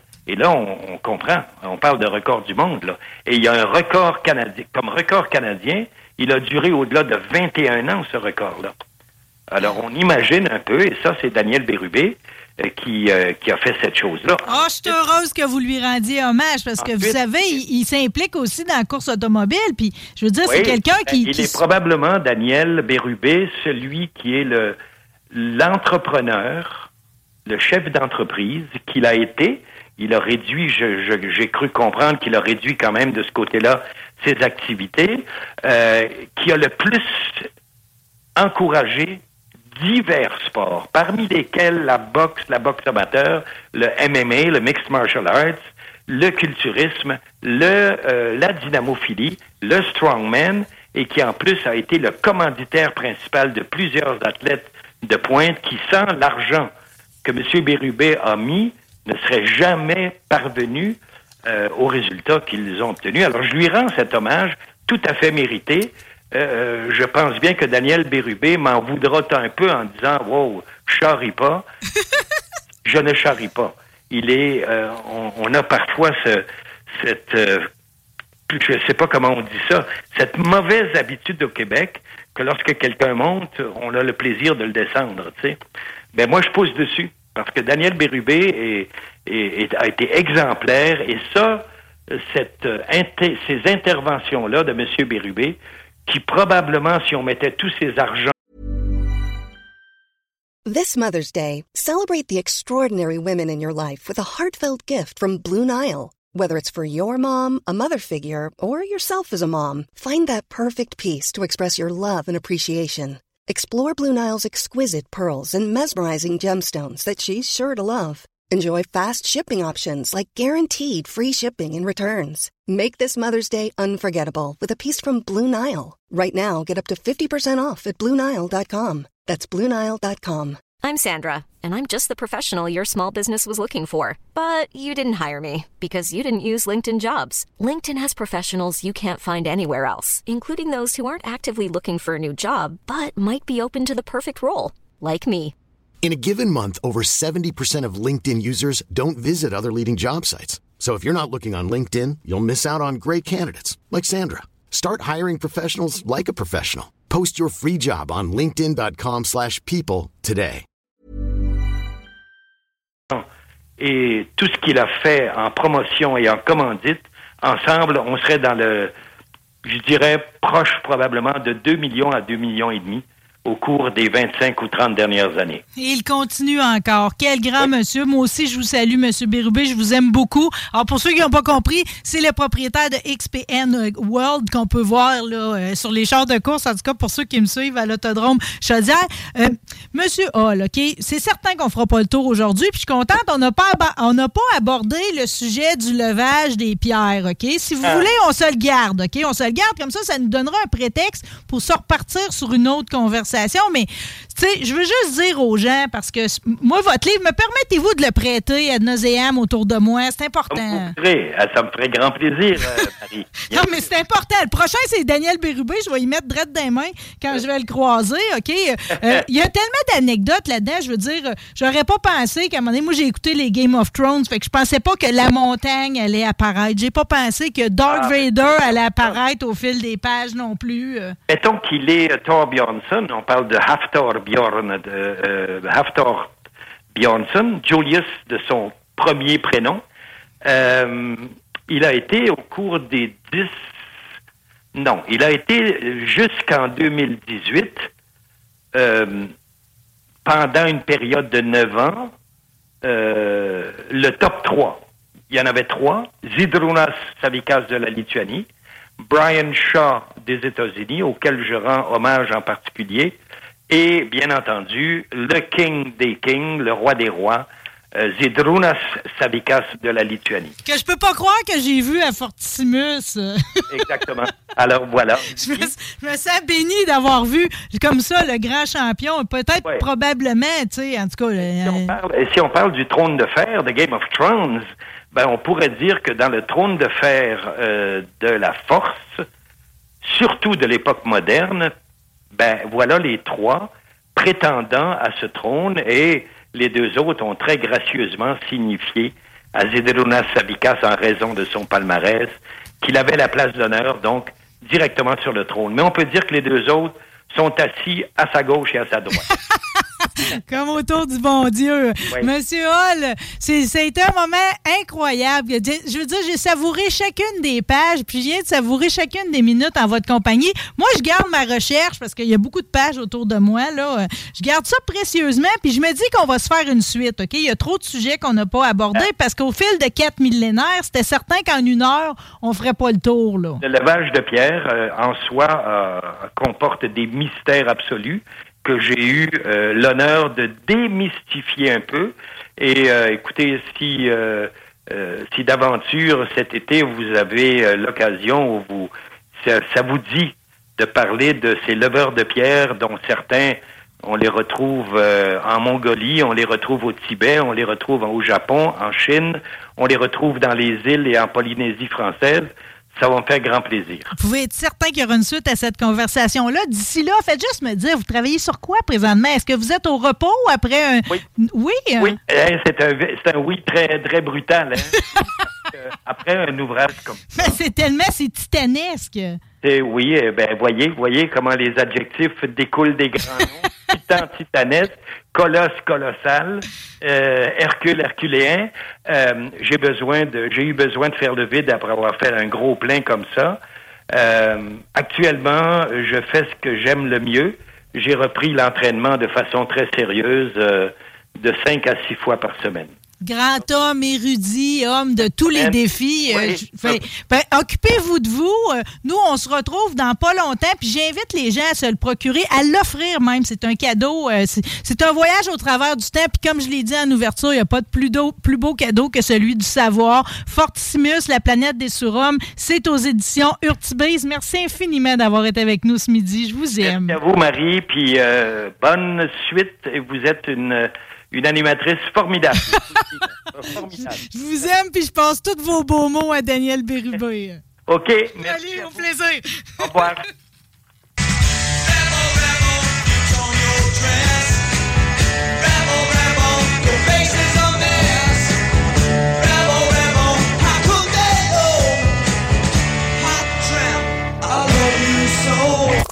Aimez-nous sur Facebook, c'est JMD 96. 888 2527. CJMD 96.9 Lévis. Demandez à l'assistant Google ou Alexa. Ceci est un avertissement. Si vous dirigez du côté d'ExpoCam à Saint-Hyacinthe, le lieu de rencontre de l'industrie canadienne du camionnage, puis surtout vous vous dites, je m'en vais tout de suite au bout de Ferblanterie Daniel Bilodeau, cherchez pas Daniel. Daniel, il est dehors avec son téléphone pour nous jaser. Bonjour, Monsieur Bilodeau. Bonjour, ça va bien? Si j'aurais pensé que j'aurais Monsieur Stanless lui-même en ondes d'ici à midi. Ah, ça me fait plaisir de, de te parler, Marie. Hey, c'est moi qui ai c'est moi la chanceuse, puis nos auditeurs. Dites-moi donc d'abord, comment vous trouvez ça? Quand je vous l'ai demandé cette semaine, je puis comment ça se passe du côté d'ExpoCam? Avez-vous trouvé quelque chose pour vous ravir? Là? Vous me disiez que les... Oui, oui, oui. Il y a des- Il y, a des nouveautés. euh, on a rencontré plein de monde. Il y a des. Il y a beaucoup de Il y a quand même beaucoup de monde. Même si c'était hier, je parle, et aujourd'hui aussi. La, la pire, euh, pas la pire journée, mais il va- demain, ça va être encore. Ouais, demain, ça va être fou, là, ouais. Ça va être plein. On va de la misère à parler à la fin de la journée. Et euh, c'est très bien, c'est très bien. Oui, ben là, hier, vous m'avez parlé, entre autres, vous m'avez dit pareil, tu sais, il y a des 3,85, les 3,89, vous m'avez dit c'est encore standard, puis tout, mais tu sais, y a-tu des affaires qui vous ont popé à l'œil, là? Des nouveautés? Ouais, ben, Là, il y a le nouveau euh, 589 de Pete. Je suis juste en face avec mon bout. Je suis juste en face. OK. Euh, c'est une c'est une belle continuité, là, je veux dire, dans- pour les Peterbilt. Tu sais, nous autres, on voit beaucoup de potentiel pour ma business à moi là, de- d'installer encore beaucoup de stainless là-dessus. Oui, parce que j'imagine, c'est ça que je me dis. Quand vous regardez de même un nouveau truck, vous, tout ce que vous voyez, c'est ce que vous pouvez changer puis accrocher après pour l'embellir, l'enjoliver encore plus, là. C'est ça, euh, euh, rehausser euh, que les, gens, les ingénieurs n'ont pas pu faire. Nous autres, on va essayer de, de le maximiser au goût des... puis le personnaliser surtout au goût de nos clients. Oui, mais des fois, je me demande pareil, tu sais, parce que je pense à ces grosses compagnies-là avec des moyens infinis, tu sais. Ils doivent toujours bien les voir passer, vos trucks, M. Bilodeau. Tu sais, je veux dire, vous avez de vos trucks à grandeur de l'Amérique du Nord qui ont eu des modifications. Ça arrive pas des fois que les compagnies se disent, au lieu que ce soit comme ça un indépendant qui a l'expertise, on va essayer d'en faire nous autres aussi. On dirait qu'ils vont jamais jouer dans votre cours. Ah, ils viennent jouer un petit peu, mais euh, c'est nous autres, c'est surtout notre nom il a été fait, c'est surtout parce qu'on personnalise à chaque client. Les clients, ils veulent un petit peu plus, un petit peu moins. Ils veulent pas, ils veulent se démarquer de ce qui est, on va dire, standard. Les grosses compagnies, ben, ils font un standard. C'est sûr qu'ils ils, ils- ils embellissent le camion le plus qu'ils peuvent. Mais après ça, les clients, eux autres, ben, ils veulent se démarquer de tout le monde. Fait que là, ils viennent nous voir, puis là, on l'adapte, euh, des, des pièces qu'ils veulent à, à leur goût. Euh, Des fois, là, je regarde vos photos puis je me dis comment ça que personne n'y a pensé avant? Entre autres, euh, dans vos derniers, là, André Gaulin, là, que tout le monde appelle le Gaulois, là, quand il est arrivé avec son international, que la grille en avant, finalement, se trouve à être un drapeau américain, on n'avait jamais vu ça avant. Comment ça qu'on y avait pas pensé? Ben, tu vois, c'est encore, c'est le client qui a pensé à ça. Il m'a demandé, il- es-tu capable de me faire une grille qui va ressembler à un drapeau américain? C'est moi qui l'ai conçu, mais l'idée principale venait de mon client. C'est pas, c'est pas moi qui ai eu l'idée, c'est lui. On a juste euh, euh, rendu son idée possible. Quand, quelqu'un arrive avec une idée de même, comme lui, c'est la grille, tu sais, mais je veux dire, j'imagine que des fois, il y en a qui arrivent avec une folie sur le pare-soleil ou un- une folie ses poignets ou, tu sais, peu importe. Dans le fond, c'est comment, c'est quoi le processus? On s'assoit à la place, à la, planche à dessin, on commence tout de suite à plier de- des feuilles de métaux pour essayer de voir si on est capable. C'est quoi le processus? Ben, il va commencer par m'expliquer son idée. on, va, on va écouter. Parce que là, il, il faut, il y a des fois qu'ils ont des très bonnes idées, des fois, ça n'a pas d'allure. Si ça n'a pas d'allure, je vais lui dire, ben, ça n'a pas d'allure ou ça va coûter, ça coûte euh, 10 000 pour faire une pièce que tu verras presque pas. Ouais. tout est possible, il y a des pièces qu'on ça prendrait des moules pour puis euh, le moule va coûter 100, 100 000 dollars pour fabriquer un moule pour faire des pièces. Là, ça vaut pas la peine. Ou on la fait différemment, on change un peu la conception, on va faire des croquis, on va faire des, des essais-erreurs un petit peu, là, des pièces qu'on va moduler. Puis euh, après ça, ben, on, on y- on y propose euh, ce qu'on est capable de faire. Fait que là, je comprends, des fois, on se rend jusqu'à l'étape de faire un moule, là. Oui, euh, ben, j'ai déjà fait. Ben, il y a des pièces comme euh, les, euh, les grilles de Pete. On fait les, tout le contour à l'avant. Euh, tu sais, le, le- tout le nez Oui. d'un Peterbilt, là, 3,89 ou 3,79. On fait tout le contour au complet. Ben, on s'est fait un moule puis des machines, des, des matrices spécifiques pour fabriquer ces pièces-là. Hein, parce que là, c'est sûr qu'au fil des années, non seulement vous en êtes venu à agrandir la shop puis tout, là, mais je veux dire, depuis 88, euh, y a-t-il des techniques que finalement vous utilisiez dès le départ, que vous utilisez encore, ben si tout a changé en cours de route? Non, ben il y en a qu'on utilise encore, puis il y en a qu'on a amélioré. Euh, euh, avec les années, on en fait de plus en plus, puis euh, c'est sûr qu'on on peut toujours, on peut toujours s'améliorer. Mais il y a des idées de départ qui sont encore d'actualité euh, à tous les jours. Moi, voulez-vous que je vous dise une affaire que je trouve vraiment beau? C'est quand, je sais pas comment ça s'appelle, je vais utiliser des termes de mode, OK? Mais c'est quand vous pliez le stainless un peu comme avec une espèce de pli-soleil. Oui. Ça, c'est beau, là! J'en mettrais partout de ça, moi. Ouais, ben c'est encore une question de goût, hein. Tu sais, c'est, c'est comme euh, je dis des fois, il y a des clients qui me demandent euh, fais ça pour que ça soit beau. Euh, Là, je, je réponds, j'ai dit c'est pareil comme euh, choisir ta blonde. J'ai dit pas tout le monde qui aime la même. Il faut, il faut, c'est toi, faut qu'il la choisisse. C'est toi, il faut qu'il l'aime. Là, ils me disent euh, il faut que je fasse mon truc et que tout le monde m'en parle. Non, c'est pas ça comme faut que tu dit, il faut que toi, tu l'aimes. Si toi, tu l'aimes pas, ou que tu le fais selon les goûts de tes chums, tu l'aimeras, tu vas peut-être bien l'aimer au début, mais tu l'aimeras pas longtemps. Fait que c'est mieux que ça soit toi qui décide. Je vais te proposer des choses, mais après ça, c'est toi qu'il faut que tu prennes la décision à la fin, comment tu veux l'avoir. Euh, je suis contente de savoir qu'il y a des discussions de, de sélectionner sa blonde dans votre bureau sur le boulevard Frontenac, OK? Ben oui, euh, il faut, c'est, à, tout le monde à choisir sa blonde. C'est pas à moi à choisir pour eux autres. Juste avant vous, puis tu sais, je sais pas pourquoi, je sais pas, je me suis pris une note de cette question-là, mais moi, je suis allée dans ce bureau-là, OK, euh, pour Oui. jaser de votre Dodge, on s'en parlera après, OK? Puis c'est là que j'ai constaté ces mots, tu sais, juste avant vous, j'avais comme invité Paul Hall, puis j'y en ai pas parlé, mais lui, c'est un homme des arts martiaux, pareil, comme vous aussi. Oui. euh, vous, c'est quoi votre discipline? Êtes-vous judo ou karaté? hein? Nous autres, on est karaté, jujitsu, puis euh, on a fait euh, kempo karaté aussi. Je suis tout le temps convaincu, pareil, que les gens qui sont dans les arts martiaux, il y a comme quelque chose de ça qui vous donne comme une vision du monde que vous transposez dans votre métier. C'est-tu le cas? hein? Euh, je te dirais pas, tu sais, c'est- mais c'est une discipline qui t'aide à, à relaxer, à, à te sentir bien. Euh, c'est c'est tout plus à l'interne que à, voir le monde différemment. Tu sais, on- je, je, te, je te partirai pas sur des grandes euh, idées.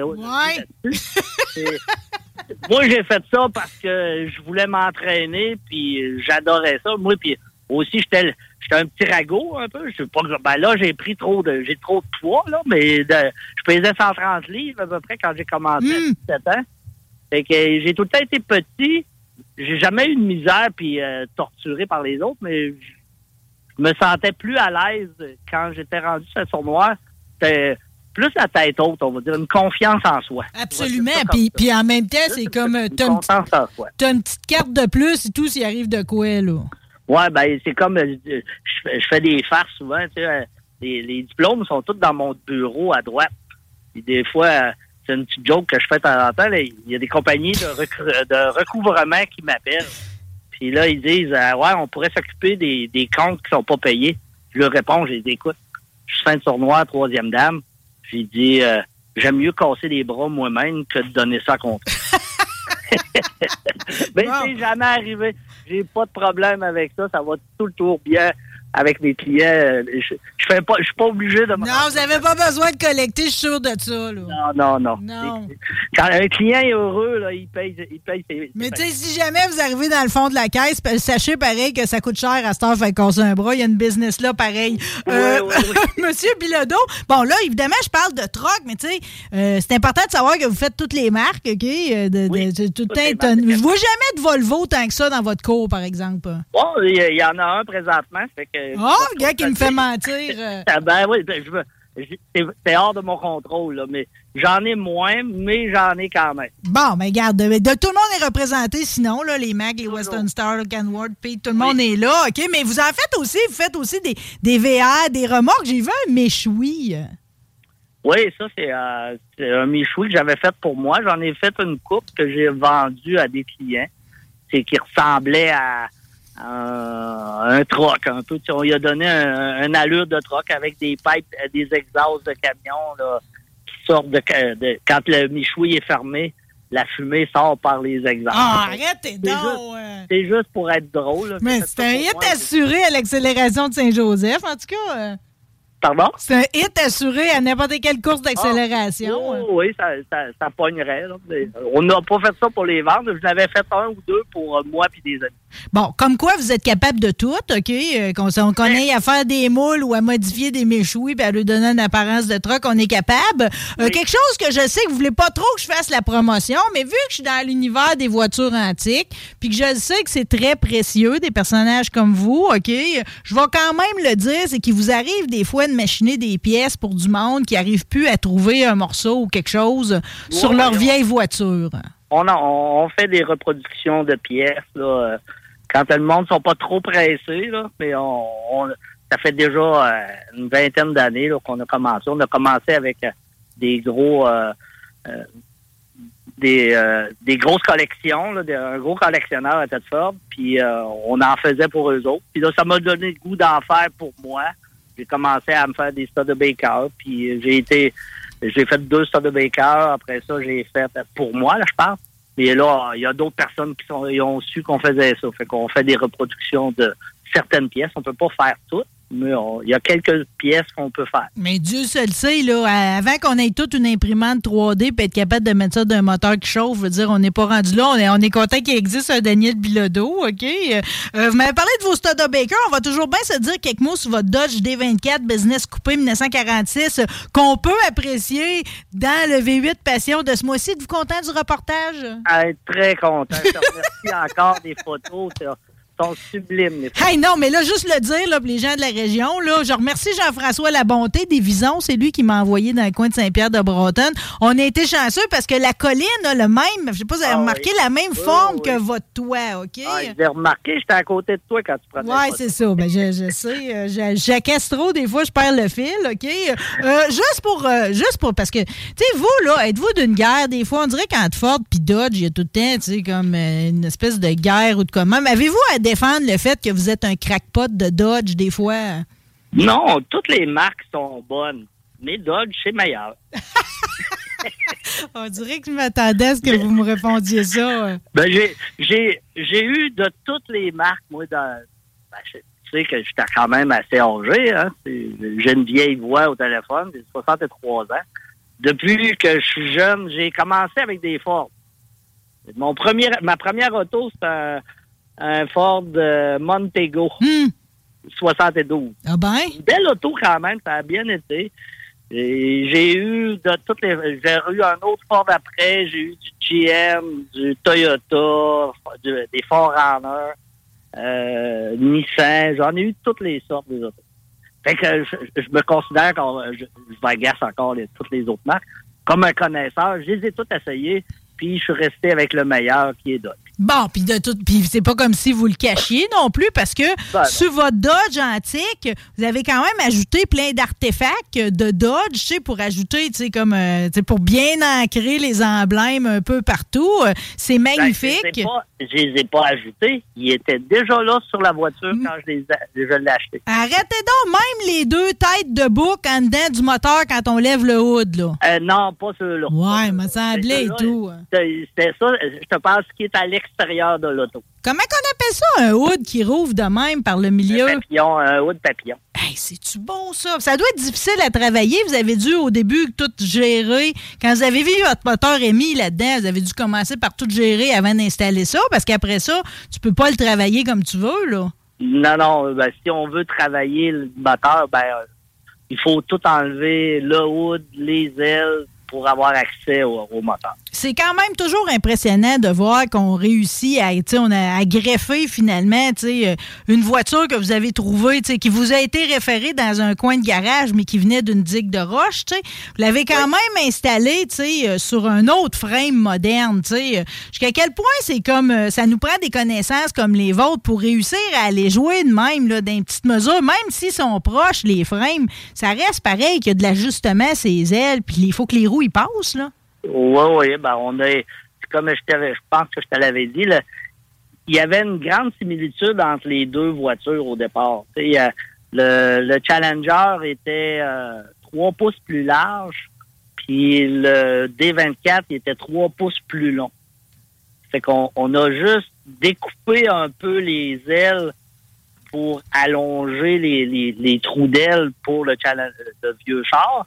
Puis on a élargi d'un pouce et demi de chaque côté les ailes avant et arrière pour que les roues passent dans l'autre sens sur la largeur. Fait que on n'a pas eu un, euh, un gros travail à faire pour que les deux se fitent ensemble. Fait que finalement, ça a été plus long de trouver le moteur qu'ajuster le frame, là. Ah oui, ah, euh, c'est comme je t'avais dit, ça, ça a pris, je pense, c'est deux ans ou deux Mais c'est donc bien populaire, ces moteurs Émis-là.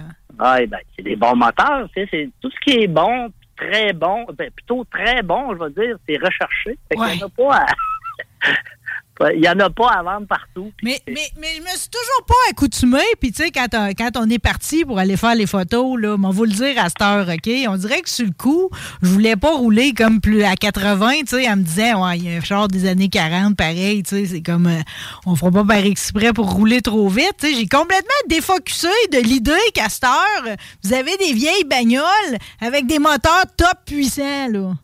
Ah oui, puis ça, ça tient, le- comme je te disais, ça se tient la route euh, comme un, un auto de 2011, que ça c'est un 2011 que j'ai mis dedans. Et ça tient la route, ça freine, c'est un euh, mais puis l'accélération est, fa- est fantastique. Puis Moi, je te suivais, fait que je voulais pas te, je voulais pas te dans la carrière. J'aurais pas dû me mettre en avant. J'ai dit, euh, elle est peut-être heureuse sur les routes, fait que j'allais pas dire, je te suivais.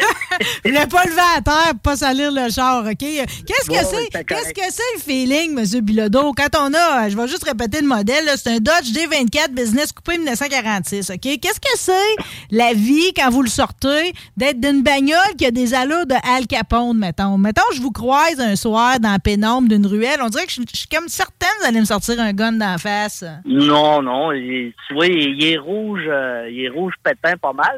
Le monde qui ont vu la- les photos, c'est c'est plus euh, euh, un char qui ressemble à, à un dra- des, comme des dragsters un peu, plus que pour faire peur au monde puis sortir des. Euh, des Al Capone, c'était plus des des, cap- des des comme mon vieux que tu vois tes- tes Ouais, le donneur, plus la limousine. la limousine, là, c'est là-dedans qu'Al Capone il se promenait avec la limousine. Il était pas tout seul dans son Ouais, char. c'est ça, ça Il en prenait, là. Ça prenait du monde. Ça prenait du monde avec lui. Même s'il était épeurant, il y avait du monde pour faire peur puis le protéger. Ben, en tout cas, je trouve, je pense pareil que dans le village de Robertson, quand vous vous promenez avec, ça doit faire peur à quelques personnes, OK? Ah, oh, on n'est pas malin. Il m'envoie plus la main. Non, vous êtes pas malin. D'après moi, vous allez avoir pas mal de monde pour aller vous visiter à votre boat aujourd'hui du côté d'Expo Camp. Je voulais juste vous féliciter parce que des fois, il y en a qui s'installent là, ils payent le plein prix, mais finalement, ils sont plates, le kiosque. Le vôtre, il est lumineux, vraiment beau. C'est-tu toujours le même ou bien vous en faites un nouveau à chaque fois que vous vous déplacez? Euh, non, ben nous autres, la seule publicité qu'on fait, nous autres, l'usine, c'est ExpoCam aux deux ans. On n'a jamais fait autre chose que ça comme publicité. On n'est pas annoncé dans des revues. Ben, on est dans des revues américaines parce que nos clients gagnent des prix euh, ici et là, puis ils insistent pour que notre nom soit dans la revue. Mais à part ça, moi, je paye pas pour faire de la publicité. C'est mes clients satisfaits qui font la publicité à grandeur d'Amérique du Nord. Si vous trouvez pas ça que, en tout cas, c'est tellement à tout à votre à votre honneur, là, tout ça, qu'effectivement, les plus beaux trucks viennent, tu sais, moi, j'en reviens pas, mon village voisin, mon père est de Robertson. Fait que, tu sais, c'est toute une fierté pour nous autres, pareil. Ferblanterie Daniel Bilodeau, là. Euh, dans le fond, vous, vous votre, votre jour, tu sais, vos deux jours, là, vos trois jours à ExpoCam, c'est sûrement de revoir de vos anciens clients aussi, là. Oui, c'est nous autres, c'est on vient ici, là, c'est pas pour. euh, le but, c'est pas d'attirer des nouveaux clients, c'est plus de serrer des mains de nos clients et amis. Et ils veulent nous voir. Ça fait un petit bout qu'ils nous ont pas vus. Ils ont pas changé le truck encore. C'est sûr qu'on on, on va se dire, on, prépare des nouvelles jobs qui vont s'en venir dans, le futur. Mais euh, ils aiment ça nous voir, nous rencontrer. euh, parce que nos clients, on les a depuis 25-30 ans. Puis euh, on essaye de jamais n'en pardon. Ouais, ben, j'ai envie de but. J'ai envie de penser qu'il reste, puis en plus, euh, tu sais, c'est comme il va y avoir une suite à ça, puisque quand on va visiter, on a bien compris qu'avec Marie-Michel puis Maxime, que les jeunes sont là pour prendre la relève en plus. Mais si ça peut vous rassurer, euh, vous êtes loin de, de, de ça, là, de sonner comme un monsieur à radio, vous sonnez comme un jeune homme, on va le dire. Ben, au télé, à radio, moi puis mon fils de, de 30 ans, on a la même voix. Ma mère, elle nous différencie pas. Fait que, euh, mais euh, quand on, on- il y en a un qui a plus de cheveux que l'autre, on va dire ça, juste comme ça. Bon, ben, en tout cas, moi, j'aime toute la famille, fait que ça va bien. On passe vous voir, si jamais on veut une soumission chez Ferblanterie Bilodeau. Y a-tu comme un, un délai, je veux dire, y a-tu une attente euh, pour les gens qui veulent faire affaire avec vous? hein? Pas, pas pour nous parler, on est disponible euh, euh, 8 heures par jour euh, sur les heures de travail pour répondre à tout le monde, n'importe quand. OK. Mais, mais les rendez-vous, ben là, ça, ça vu qu'on est populaire, on va dire comme ça, ben on a des, des quand même des délais pour certaines pièces là, qui peuvent aller jusqu'à huit semaines pour être capable de fabriquer. Bon, avez-vous compris, tout le monde? Ça se peut que ça prenne deux mois avant que vous alliez vous asseoir dans le bureau de M. Bilodeau avec ses Ah, cadres, avec ses cadres de karaté, puis ses analogies de comment on choisit sa première blonde. Et, pour, pour venir nous rencontrer, ils n'ont pas besoin ils ont pas besoin de venir de, de prendre de rendez-vous, ils peuvent venir n'importe quand. Bon, ben moi, j'ai la première qui va arrêter. Merci beaucoup, Daniel Bilodeau, d'avoir été avec nous autres à midi. C'est donc bien un bel honneur, ça. Je te remercie beaucoup, c'est moi qui est content de t'avoir parlé. Bon, ben salutations à tout le monde qui se, se dirige du côté d'Expo Camp, puis nous autres, il va y avoir une suite à ça. On va être là, on va, on va vouloir les, re- les recevoir avec plaisir. OK, bye-bye! Merci. Salut! On est là, les rebelles sont là une nouvelle définition du reggae de raga. On les bras, les rebelles sont là. Nous restons dans tout le domaine pour cela.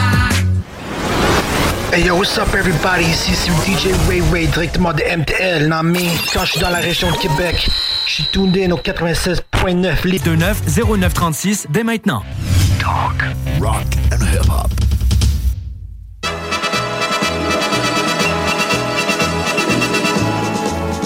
Mais c'est une musique très à propos. Je suis pas sûre. On dirait que j'aurais aimé ça d'y redemander pour être certaine. Il est-tu à Salt Lake City? Il est-tu ailleurs? Pour l'instant, tout ce que je vois, c'est qu'il est assis dans son truck puis que c'est propre à baptême. On va rejoindre The On the Road, le génial Francis Tremblay. Salut, Francis! J'espère que tu m'entends bien. Attends un peu. On va se faire une... Guillaume, qu'est-ce que ça, comment ça sonne, notre affaire? En ce moment, ça sonne bien. Ça sonne il, y a, il y a- bien. il y a un bon délai. là. C'est un bon, il y, a un petit, il y a- il y a un petit délai. Si jamais il y a de quoi, on raccroche pour on se leur fait au téléphone. Mais Là, avant- c'est bon? Hey, c'est très bon, mais avant, je veux apprécier ton Oui. décor. C'est donc bien beau, l'intérieur de ton troc. Je suis pas sûre du chandail du Canadien bleu, par exemple. Ah, t'as mon calendrier en plus, Francis. Euh, OK. Notre calendrier, puisque, faut-il le rappeler, On the Road est commanditaire du calendrier Super Truck, tout comme Daniel Bilodeau, d'ailleurs, j'aurais dû le dire, de notre invité précédent. Bon, Francis, on va être certain que le son, ça fonctionne, parce qu'on a beaucoup d'histoires à jacasser. Es-tu bien à Salt Lake City? Pas de problème. Ça marche-tu? Ben oui. OK, je pense qu'il y a un délai. Hein? Ben, il y a un petit délai, mais ça va me laisser peut-être te souhaiter bonne fête parce que je suis en retard de quelques jours. Joyeux anniversaire. Merci. Bon, histoire qu'on profite quand même le plus possible de toi et qu'on soit pas pogné avec ma personne, OK? Francis, tout d'abord, euh, bon, ben, t'es pas à Expo Cam. Par contre, cette année, vous avez organisé, toi, Picard, un salon du camionnage. J'en ai entendu que de bons mots, puis de ce que je comprends, les gens vous remercient encore de ce que vous faites pour l'industrie. Oui, puis euh, si jamais tu veux m'appeler par téléphone, tu as mon numéro en privé. Mais oui, ça a été un salon vraiment hot, au-delà de nos attentes. Pour vrai, c'était la première fois qu'on faisait un salon d'emploi. Puis, écoute, on a répertorié, parce qu'à un moment donné, ma blonde, elle a perdu le fil, elle a arrêté de compter, puis la blonde à Carl. On avait au compteur 709 visiteurs qui Hein? sont présentés. au salon. Puis c'était vraiment le fun. Puis ça nous a donné un bon boost parce qu'on the road, on cherchait un peu la manière de, de- d'être différent des gens. Puis on y était vraiment ben, avec ça, avec un salon d'emploi. Puis on en a quatre autres qui s'en viennent. Quatre autres? Nomme-moi donc les villes qui sont visées. Québec, tu viens-tu faire un Ouais. tour ou Lévis? Ben, c'est ça, j'ai une surprise pour toi. Mascouche, le 16 septembre. La Prairie, notre, notre, place, notre place, le 11 novembre. La Prairie, le 23 mars. Puis là, je peux pas te dire l'autre date. C'est cet hiver, mais c'est à Québec. Mais là, là, je l'annonce en primeur. Fait que c'est dans le fond le but là, que vous visez toujours on the road. De ce que je comprends, c'est que votre aide à l'industrie, c'est un peu de marier les gens ensemble puis d'aider les jeunes à rentrer dans le marché. Oui, c'est ça. Ben, c'est exactement ça. C'est pour ça qu'on invite le CFTR, puis c'est pour le CFTC, puis c'est pour ça qu'à partir du mois de novembre, euh, les salons vont avoir un, un panel, de- tu sais, le style l'antichambre à RDS, là, où tout le monde discute ensemble, puis on a du fun. là. Bla, bla, bla, Ben, bla, on va faire la même chose. On va avoir un gros panel de discussion avec du monde de l'industrie du transport, puis on va faire ça, ça va être live, puis on va discuter d'enjeux. Ça va durer environ une heure, une heure et demie. Fait que les gens, en plus de venir au salon pour se chercher une job, en plus d'aller à l'extérieur parce qu'on va avoir un mini show and shine, mais ils vont pouvoir aller à l'intérieur pour se trouver une job avec les soixantaines de d'employeurs qui vont être là. Euh, J'aime beaucoup. Ça va être le fun. J'aime beaucoup que vous ayez cette petite attention-là parce que des fois, c'est comme euh, la magie peut opérer, OK? Puis ça, il semble que ça arrive. J'ai vu que Canvec vous remercie encore pour ce que vous avez fait Ouais, pour ouais. eux autres, OK? Ils sont très reconnaissants. Puis j'ai vu aussi que, tu sais, euh, moi, je- j'habite pas très loin du centre de formation Cherbourg, à Oui. Charlebourg, où justement, tu peux faire ta classe 1. Puis l'autre fois, tu as fait une vidéo pour montrer aux jeunes qu'est-ce que c'est en Iowa quand tu vas au plus gros truck stop dans le fond d'Amérique. Ça, c'est donc bien gros. hein? Ben, c'est à mes yeux, puis je pense que c'est répertorié comme le plus gros truck stop avec 900 places de stationnement. Euh, c'est à Walcott, en Iowa. C'est comme si tu rentrais chez Walmart, mais avec du stock fun. moi, ça comme ça. Puis moi, c'est une place que j'adore arrêter pour deux raisons. D'un, parce que c'est apaisant. Puis de deux, il y a toujours plein de Québécois, Québécoises, fait qu'on a du temps pour jaser ensemble. Tu sais, je- il y a trois, quatre jours, j'étais là. Puis, tu sais, je me suis promené dans le parking à donner des stickers on the road. Fait qu'il faut le faire, là. Mais, tu sais, oui, c'est vraiment, vraiment plaisant. Puis, une personne comme toi, si tu as la chance de partir en truck à un moment donné, il y a le musée du camion. Il y a un musée du camion euh, de, de truck. Et il y a des trucks anciens, des, des- des photos que tu ferais formidables. Des premiers modèles en 1900 quelque chose jusqu'à tout récemment. Oh! C'est incroyable. Je Ah, pourrais mais- t'envoyer le lien, j'ai déjà visité. Écœurant. Ben C'est juste l'autre jour sur votre page On the Road, j'aime beaucoup vos publications. C'est vraiment, tu sais, vous, vous le dites, là, on est un média qui a de l'audace, mais vous avez surtout bon goût, OK? Puis vous m'êtes arrivé, moi, je suis vraiment vintage à l'os. La photo que vous avez publiée où ce qu'on voyait un troqueur, d'après moi, on est dans les années 70, là, selon les, les tissus, les textures, ces affaires-là. Ça m'a vraiment ramené à ce que c'était votre profession, tu sais, il y a peut-être 40 Ah ouais. ans de ça. Ouais. C'est-à-dire que le gars, il mange dans son truck, sa sandwich que sa femme lui a préparé. En même temps que pendant son heure de dîner, il a déplié sa carte pour voir quel trajet qu'il va Ah prendre. oui, oui, sais. oui, c'est bon, je vais me replacer. là. Oui, oui. Avec sa valise, sa belle valise carrée sur son lit dans son bed à côté, tu sais. Moi, j'ai un souvenir là, de 1989, peut-être à peu près.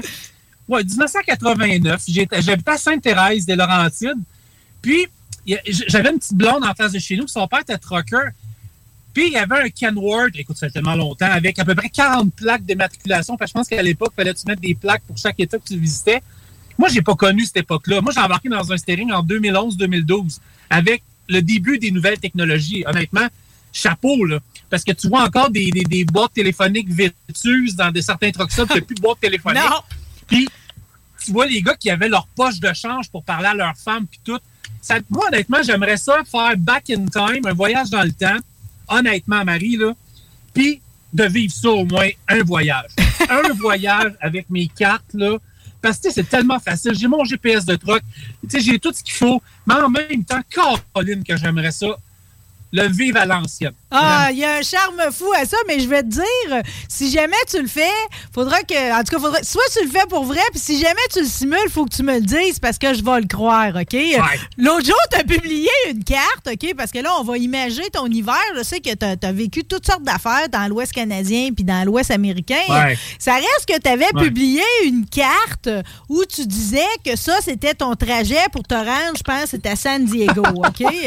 mais là, moi, ce coup, je regarde vite, puis comme, tu sais, le, rêve d'une géographe, c'est de faire de terre de Baffin à terre de feu. Là, je me dis, Chris, Francis, il a fait toute l'Amérique du Sud, toute l'Amérique du Nord, de, du bout à bout, là, tu sais. Ben oui. C'est une ben, joke. Il y en a qui ont ça. Je vois ça apparaître sur Facebook. Tu sais, je voulais pas le mettre sur On the Road parce que c'était pas une publication qui venait de moi, tu sais. Mais là, je vois ça, le gars part de Montréal, s'en va jusqu'en Alaska, descend San Diego, Mexique, Brésil, puis il se rend complètement en bas, quasiment aux îles Galapagos. Là, j'ai dit, ça y est. J'ai dit, j'ai marqué, en fait, il y en a qui l'avaient catché, j'ai marqué bonne semaine, j'en ai pour cinq jours, salut. ben, ce coup, je l'ai cru, je me dis, ah, mon Dieu, la raide qu'il fait, c'est précieux, tu sais. Tu sais, il y a une légende, il y a une légende urbaine qui court, euh, ça fait des années qu'il parle de ça, d'un pont qui relierait l'Alaska à la Russie. Ça, pourrait se faire. Oui. C'est collé, tu sais. Oui, un détroit de Bering, On pourrait faire des voyages de Montréal à la Paris. Là. ça serait bien. On se refait une route des épices. Oui. Je peux te dire de quoi j'ai oublié de te compter? C'est vraiment important pour moi. On y va. Le 21 juin, dans ces eaux-là, mon père qui a 60... je vais être émotif. Mon père qui a 72, 73 ans, euh, ça a été un père formidable, puis il est encore, naturellement. Il m'écrit, il m'appelle, il dit Petit gars, il dit Ton père aimerait vraiment ça aller voir ce que Kennedy s'est fait assassiner Hmm. à Dallas. OK. Je parle à mon boss, il dit On va t'arranger un voyage, on va passer par là, puis tu s'en iras en Californie. Écoute, j'amène mon père avec moi. Wow, en long road. Puis je vais documenter ça, mais j'amène mon père avec moi à certains endroits. Un voyage père-fils qu'on n'a jamais fait. Mon père était là longtemps, mais il a vécu 10 ans en Alaska, puis tout, tu sais, j'ai manqué un bout. Là, j'amène mon père. On part 12 jours, puis on s'en va en.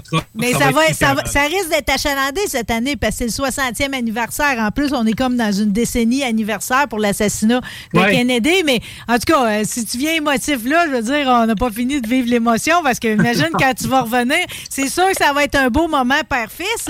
Euh, J'ai Ouais. envie de te demander tout de suite parce que tu sais, t'es es un gars qui, qui est vivant, t'es sensible, OK? Euh, Dans, dans tes voyages cet hiver, depuis la dernière fois qu'on s'est jasé, je sais que tu as envie de dire que la vie t'a fait plein de cadeaux. Au travers de tout ça, qu'est-ce que tu retiens? Parce que Reno, ça a pas l'air d'avoir été ta destination préférée là, au Nevada. Là. Forcément, il y a des endroits qui t'ont plu plus que ça. Là. Wow. Hein, écoute, euh, c'est une bonne question que tu poses, Marie, parce que je suis tellement marqué des fois par des endroits. La blague de Reno, c'était vraiment plate, là. Oh là là. Hein? Pourtant, tu allé à la grosse bâtisse de bowling euh, au, au Nevada, à Reno. Ouais, ça, c'était écœurant, là. Si on Ouais, s'entend, il fallait oui. suivre le trip, là. Mais euh, je suis marqué. euh, Écoute, Marie, je te dirais que l'Ouest américain, pour moi, ça me marque à chaque fois. Puis j'ai passé l'hiver pas mal euh, dans le coin de Seattle. Je vais être un peu plus plate, OK? Ce qui m'a vraiment marqué, Marie, là, Seattle, Portland, là, t'es riche ou t'es dans la dans- Il n'y a pas de moyen, il n'y a pas de classe moyenne. Il n'y a rien. Si tu voyais le nombre de gens qui vivent dans des tentes sur le bord des autoroutes puis tout, puis j'ai l'impression que les villes, je m'excuse d'être plate là, aujourd'hui, là, mais j'ai l'impression que les gouvernements et les villes s'en sacent tellement parce qu'ils leur mettent des toilettes chimiques. C'est comme si, gars, le problème est réglé, vivez dans vos tentes, on ne faites pas pipi à terre. Hmm. Ça m'a ça m'a ça, ça m'a marqué cet hiver. Je l'avais déjà vu avant. Mais tu peux pas être insensible à ça, ça n'a aucun sens. Oui, c'est bouleversant. Aucun sens. C'est bouleversant. ça, on changera rien matin, là, mais tu sais, moi, ça m'a. Ben, mais, ça mais sais-tu, sais-tu que tu sais, c'est comme euh, j'ai pas ça que tu te sois arrêté plus à, à la, à la dé- tu sais, dans le fond la détresse de l'être humain plutôt qu'à une statue de je sais pas qui à n'importe quelle place tu sais. Ben, mais mais mais, Parce que, tu sais, les villes, là, on, on s'entend. Tu sais, moi, une ville, c'est une ville, hein, que ce soit. Mais c'est vrai qu'il y a des villes qui sont superbes. L'autre fois, j'ai passé à San Francisco, j'avais jamais vu ça. Encore là, ça revient à ce que je viens de te dire. Là. Oakland, San Francisco, ça fait pitié à des places. Mais, tu sais, j'ai passé quatre jours à Phoenix, peut-être un mois. Quatre jours incroyables.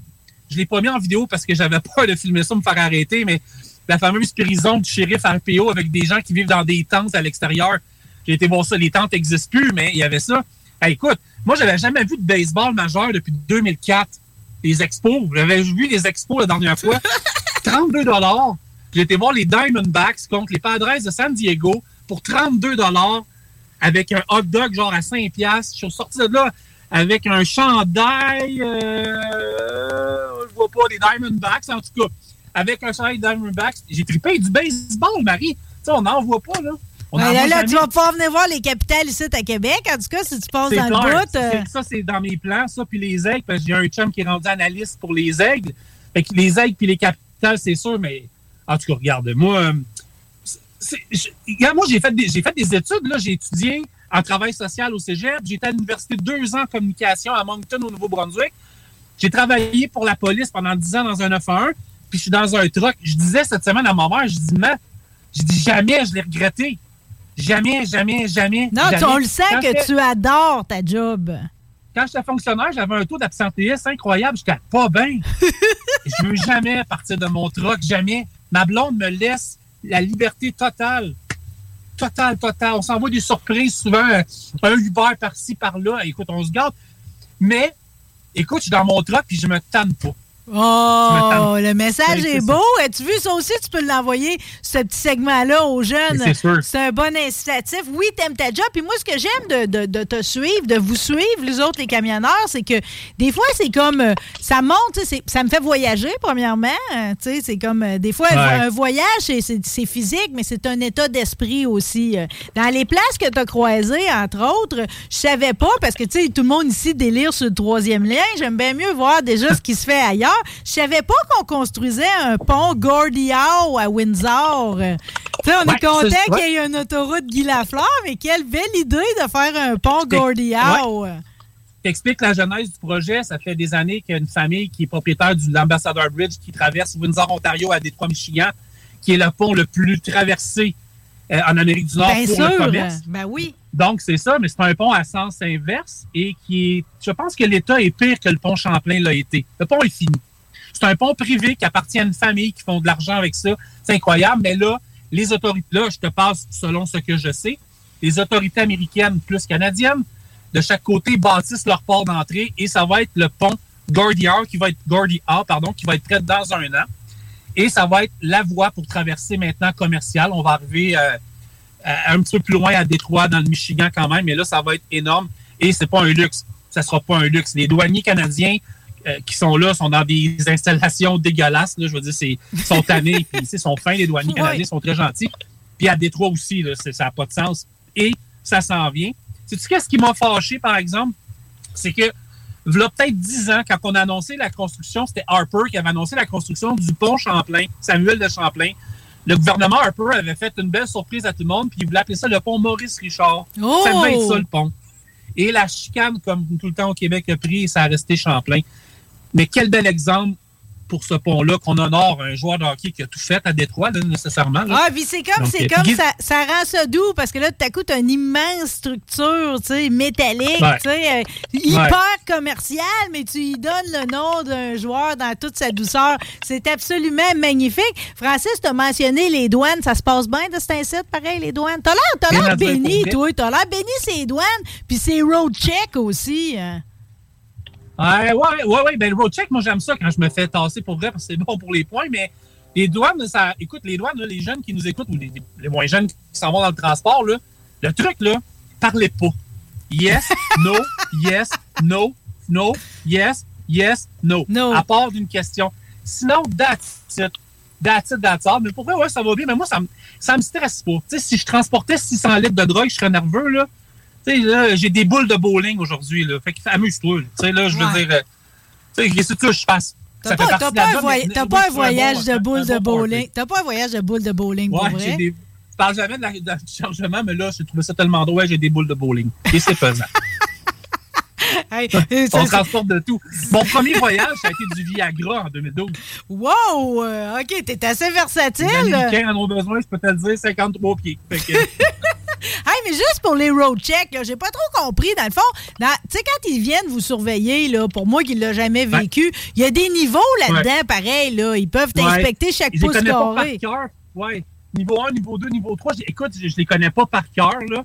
Les, les- parce que moi, je fais ta job, vas-y. Mais euh, je pense que niveau. je- écoute, je pense que j'ai eu un niveau 3. Je me suis arrêté, j'ai flashé mes lumières, il a regardé mes papiers, mon log, that's it. Je pense que c'est ça. Mais je connais pas les codes par cœur, mais il y a- la totale aussi. Puis le road check s'est passé la semaine passée, je pense, du 16 au 18. Ça, c'est concerté dans les trois pays, Mexique, Canada, États-Unis. Et euh, c'est- ça. Il y en a eu un surprise le 19 avril dernier à travers le Canada, les États-Unis et le Mexique pour les freins. Et de ce que j'ai compris, au total, dans les trois pays, ils ont retiré de la circulation 779 camions semi-remorques. Ah, mais il y en a qui étaient en pas beaux, là. Ouais, il y avait des décrépitudes là-dedans. Au Québec, ils en ont arrêté 88 le 19 avril. 88 camions, de ce que j'ai vu des statistiques hier, ce qui est 11% de la flotte, ce qui est quand Mm. même pas si pire, allant des déf- défectuosités mineures à majeures, mais quand même, les chauffeurs québécois, les compagnies sont vraiment à l'ordre, fait que des fois, ça peut être une petite affaire aussi, hein, fait que c'est c'est sûr qu'il y en a des grosses affaires, tu vas me dire, mais Canada, ça, Québec, ça, ça, ça, ça, allait bien quand même. Bon, regarde, on va se féliciter, hein, des fois quand ça va bien, quand ça va bien.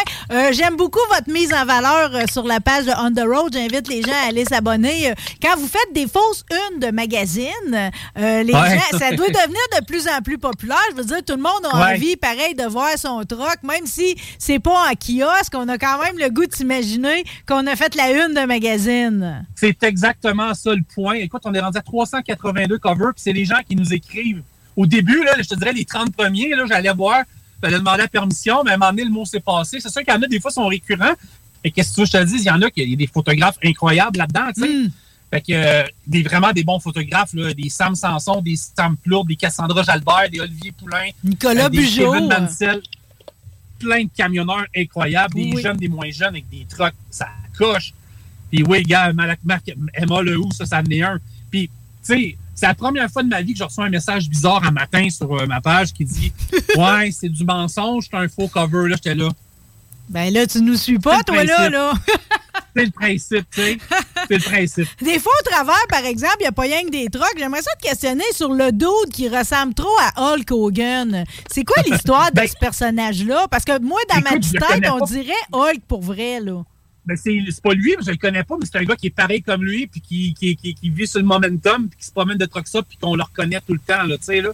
Fait que c'est vraiment qui y ressemble, il a compris à Gamic, puis c'est vraiment un camionneur qui ressemble à Hulk Hogan, là. Aïe, Demain, non, après-midi, je pense aux alentours, parce que là, je suis, euh, j'ai un- j'ai- je suis plus de bonne heure que toi, là, il s'en va midi. Je pense aux alentours de 5 heures, heure du Québec. J'ai mis un cover de magazine spécial. C'est la famille, euh, tu sais, là, le sapin a des boules, là. euh, le, bon, ben, la suite avec. Euh, Chevy la suite qui est sortie Chase? en 2015. Ouais, mais la 2015 avec son fils qui s'en va dans un parc. Puis c'est un gros, gros Kenworth qui, puis l'autre, il court en avant. La photo la plus drôle que j'ai vue. Je vais en mettre aux alentours de 17 heures. Vous êtes vraiment sa coche? Ben oui, c'est ce cover-là. Le Ah, mais tu me diras pas, tu me diras pas qu'il ressemble pas à Hulk Hogan à tête coupée, il est pareil. Écoute, il y en a d'autres qui. euh, On en voit de toutes les couleurs, puis je peux pas parler de ça euh, live parce qu'il y a des gens, je veux dire, des affaires, ça se raconte pas, mais on en voit des affaires vraiment bizarres. Là. Vraiment bizarres. Bon, ben, c'est pas, pas grave. Les bizarres, vous avez le droit d'écrire On the Road pareil, avec un peu de chance, Oui, ça va oui, être oui, oui, publié. vous autres aussi. Euh, Francis, là, t'es, t'es- dans le fond, t'es dans quel genre de chargement? Là, là t'as des, des boules de bowling. Ça, c'est ce que tu nous ramènes chez nous, là. Ouais, je ramène des boules de bowling, puis euh, je pense un petit peu de. euh, je sais pas c'est quoi le reste, honnêtement. J'avais j'ai aucune idée c'est quoi, là. Même j'ai lu sur le papier, je sais pas, mais ouais, ouais, ouais. Là, regarde, vois-tu, j'étais à Salt Lake City. Euh, je devrais finir après que j'aille fini avec toi. J'ai un dernier client. Après ça, je m'en vais vers le Wyoming. Je vais devoir probablement prendre un 24 heures de pause pour euh, réstabiliser mes heures. Puis après ça, je reviens, puis je vais être prêt pour le Diesel Fest à Mirabel pour aller faire un tour. Puis là, ben, je vais animer des conférences là-bas. Puis c'est ça. Ouais, euh, d'ailleurs, on se ouais. questionne tout à savoir c'est qui l'invité mystère, là, parce qu'au travers des, euh, des bourgeois, Ah, ben écoute, euh, je vais te le dire. Je c'est pas. Écoute, c'est parce qu'on savait pas c'était qui qu'on a marqué mystère. Oh! Puis c'était comme un. C'était comme un, un, un moment discrétionnaire pour moi. Écoute, je te le dirai, je te le dirai en privé, mais il y a un chauffeur qui a fait tellement dans les show and shine les dernières années qui prend sa retraite cette année. Puis on veut souligner ça. Je ne veux pas le nommer tout de suite, mais ça va être ça. Il ne sait même pas. Bon. Fait que euh, c'est ça. Ben, il y en a déjà qui doivent être C'est vraiment pour ça, mais c'est vraiment sa coche, Marie. Tu, tu m'enlèves les mots de la bouche partout. Bon, ben là, écoute, j'essaye de me prendre d'avance, mais de toute façon, au retour de l'été, j'insiste pour que tu continues de nous faire voyager comme ça. C'est tellement plaisant de prendre la route avec toi. Puis les autres camionneurs, c'est un cadeau. Merci de ce que vous faites, hein? On le dit pas assez. C'est comme quand tu croises un militaire, tu lui dis merci. Master, quand tu croises un trocage, je dis merci aussi, tu sais. je sais que je sais pas si j'ai une minute pour te dire deux choses. Oui. Première chose, je veux saluer Sarah Maltais, la fille de Jean-François Maltais, Hmm. qui, qui a vécu des moments difficiles, qui est à l'hôpital. Je veux la saluer. Puis euh, euh, Beaucoup d'énergie, ouais, Sarah. Oui. Ouais, c'est ça. Puis l'autre affaire, j'ai complètement oublié. Fait que voilà. non, oublié. Ah, sais tu peux saluer ton chien de 18 ans qui va bien aussi. euh. Eh ben là, ben elle, elle m'a suivi en trotte pendant 40 ans. Ben là, on l'a eu à l'âge de 6 ans. C'est une chienne merveilleuse. Puis à un moment donné, elle m'a regardé, puis j'ai senti qu'elle était fatiguée. Fait qu'elle est partie prendre sa retraite chez ma tante puis mon oncle. Elle vit une vie incroyable. Parce que là, on est rendu, nous autres, avec un bébé d'un an qui s'appelle Max, qui est un bouvier bernois incroyable. Fait que, mais lui, il vient pas en troc. Ma blonde ne, ne m'autorise pas que je lui enlève. Ben là, faut quand même que tu lui laisses quelque chose à flatter, à dépôt, que ce soit tes fesses qui soient dans la place, Ben, Francis Tremblay, OK? Merci d'avoir été avec nous autres, d'avoir pris la peine de mettre cette magnifique chemise avec des ananas dessus. Euh, euh, je te salue. Euh, je salue également les auditeurs. Je salue Guillaume à la console. Hello. Encore une fois, une oui. grosse job ici à midi. Remercier M. Paul Hall qui nous a parlé de son bouquin Fortissimus, La planète des surhommes, et également Daniel Bilodeau de Ferblanterie. Daniel Bilodeau, l'émission Rebelle, ah, on savoure chaque dernière semaine avant les vacances, mais déjà, comme vous voyez, je suis déjà en train de solidifier mes relations pour avoir les meilleurs à l'automne. Merci encore, Francis. Salut tout le monde, on se Merci. retrouve vendredi prochain. Bye!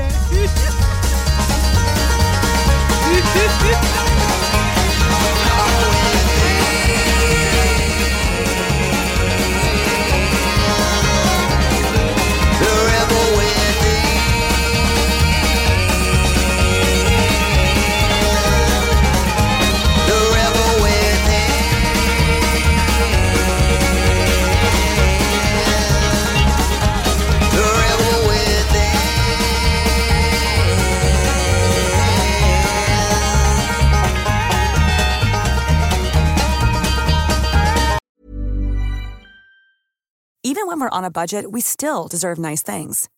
Quince is a place to scoop up stunning high-end goods for 50 to 80% less than similar brands. They have buttery soft cashmere sweaters starting at $50, luxurious Italian leather bags, and so much more. Plus, Quince only works with factories that use safe, ethical, and responsible manufacturing. Get the high-end goods you'll love without the high price tag with Quince. Go to quince.com slash style for free shipping and 365-day returns. Imagine the softest sheets you've ever felt. Now imagine them getting even softer over time. That's what you'll feel with Bowl and Branch's organic cotton sheets. In a recent customer survey, 96% replied that Bowl and Branch sheets get softer with every wash. Start getting your best night's sleep in these sheets that get softer and softer for years to come. Try their sheets with a 30-night guarantee. Plus, get 15% off your first order at bowlandbranch.com. Code BUTTERY. Exclusions apply. See site for details.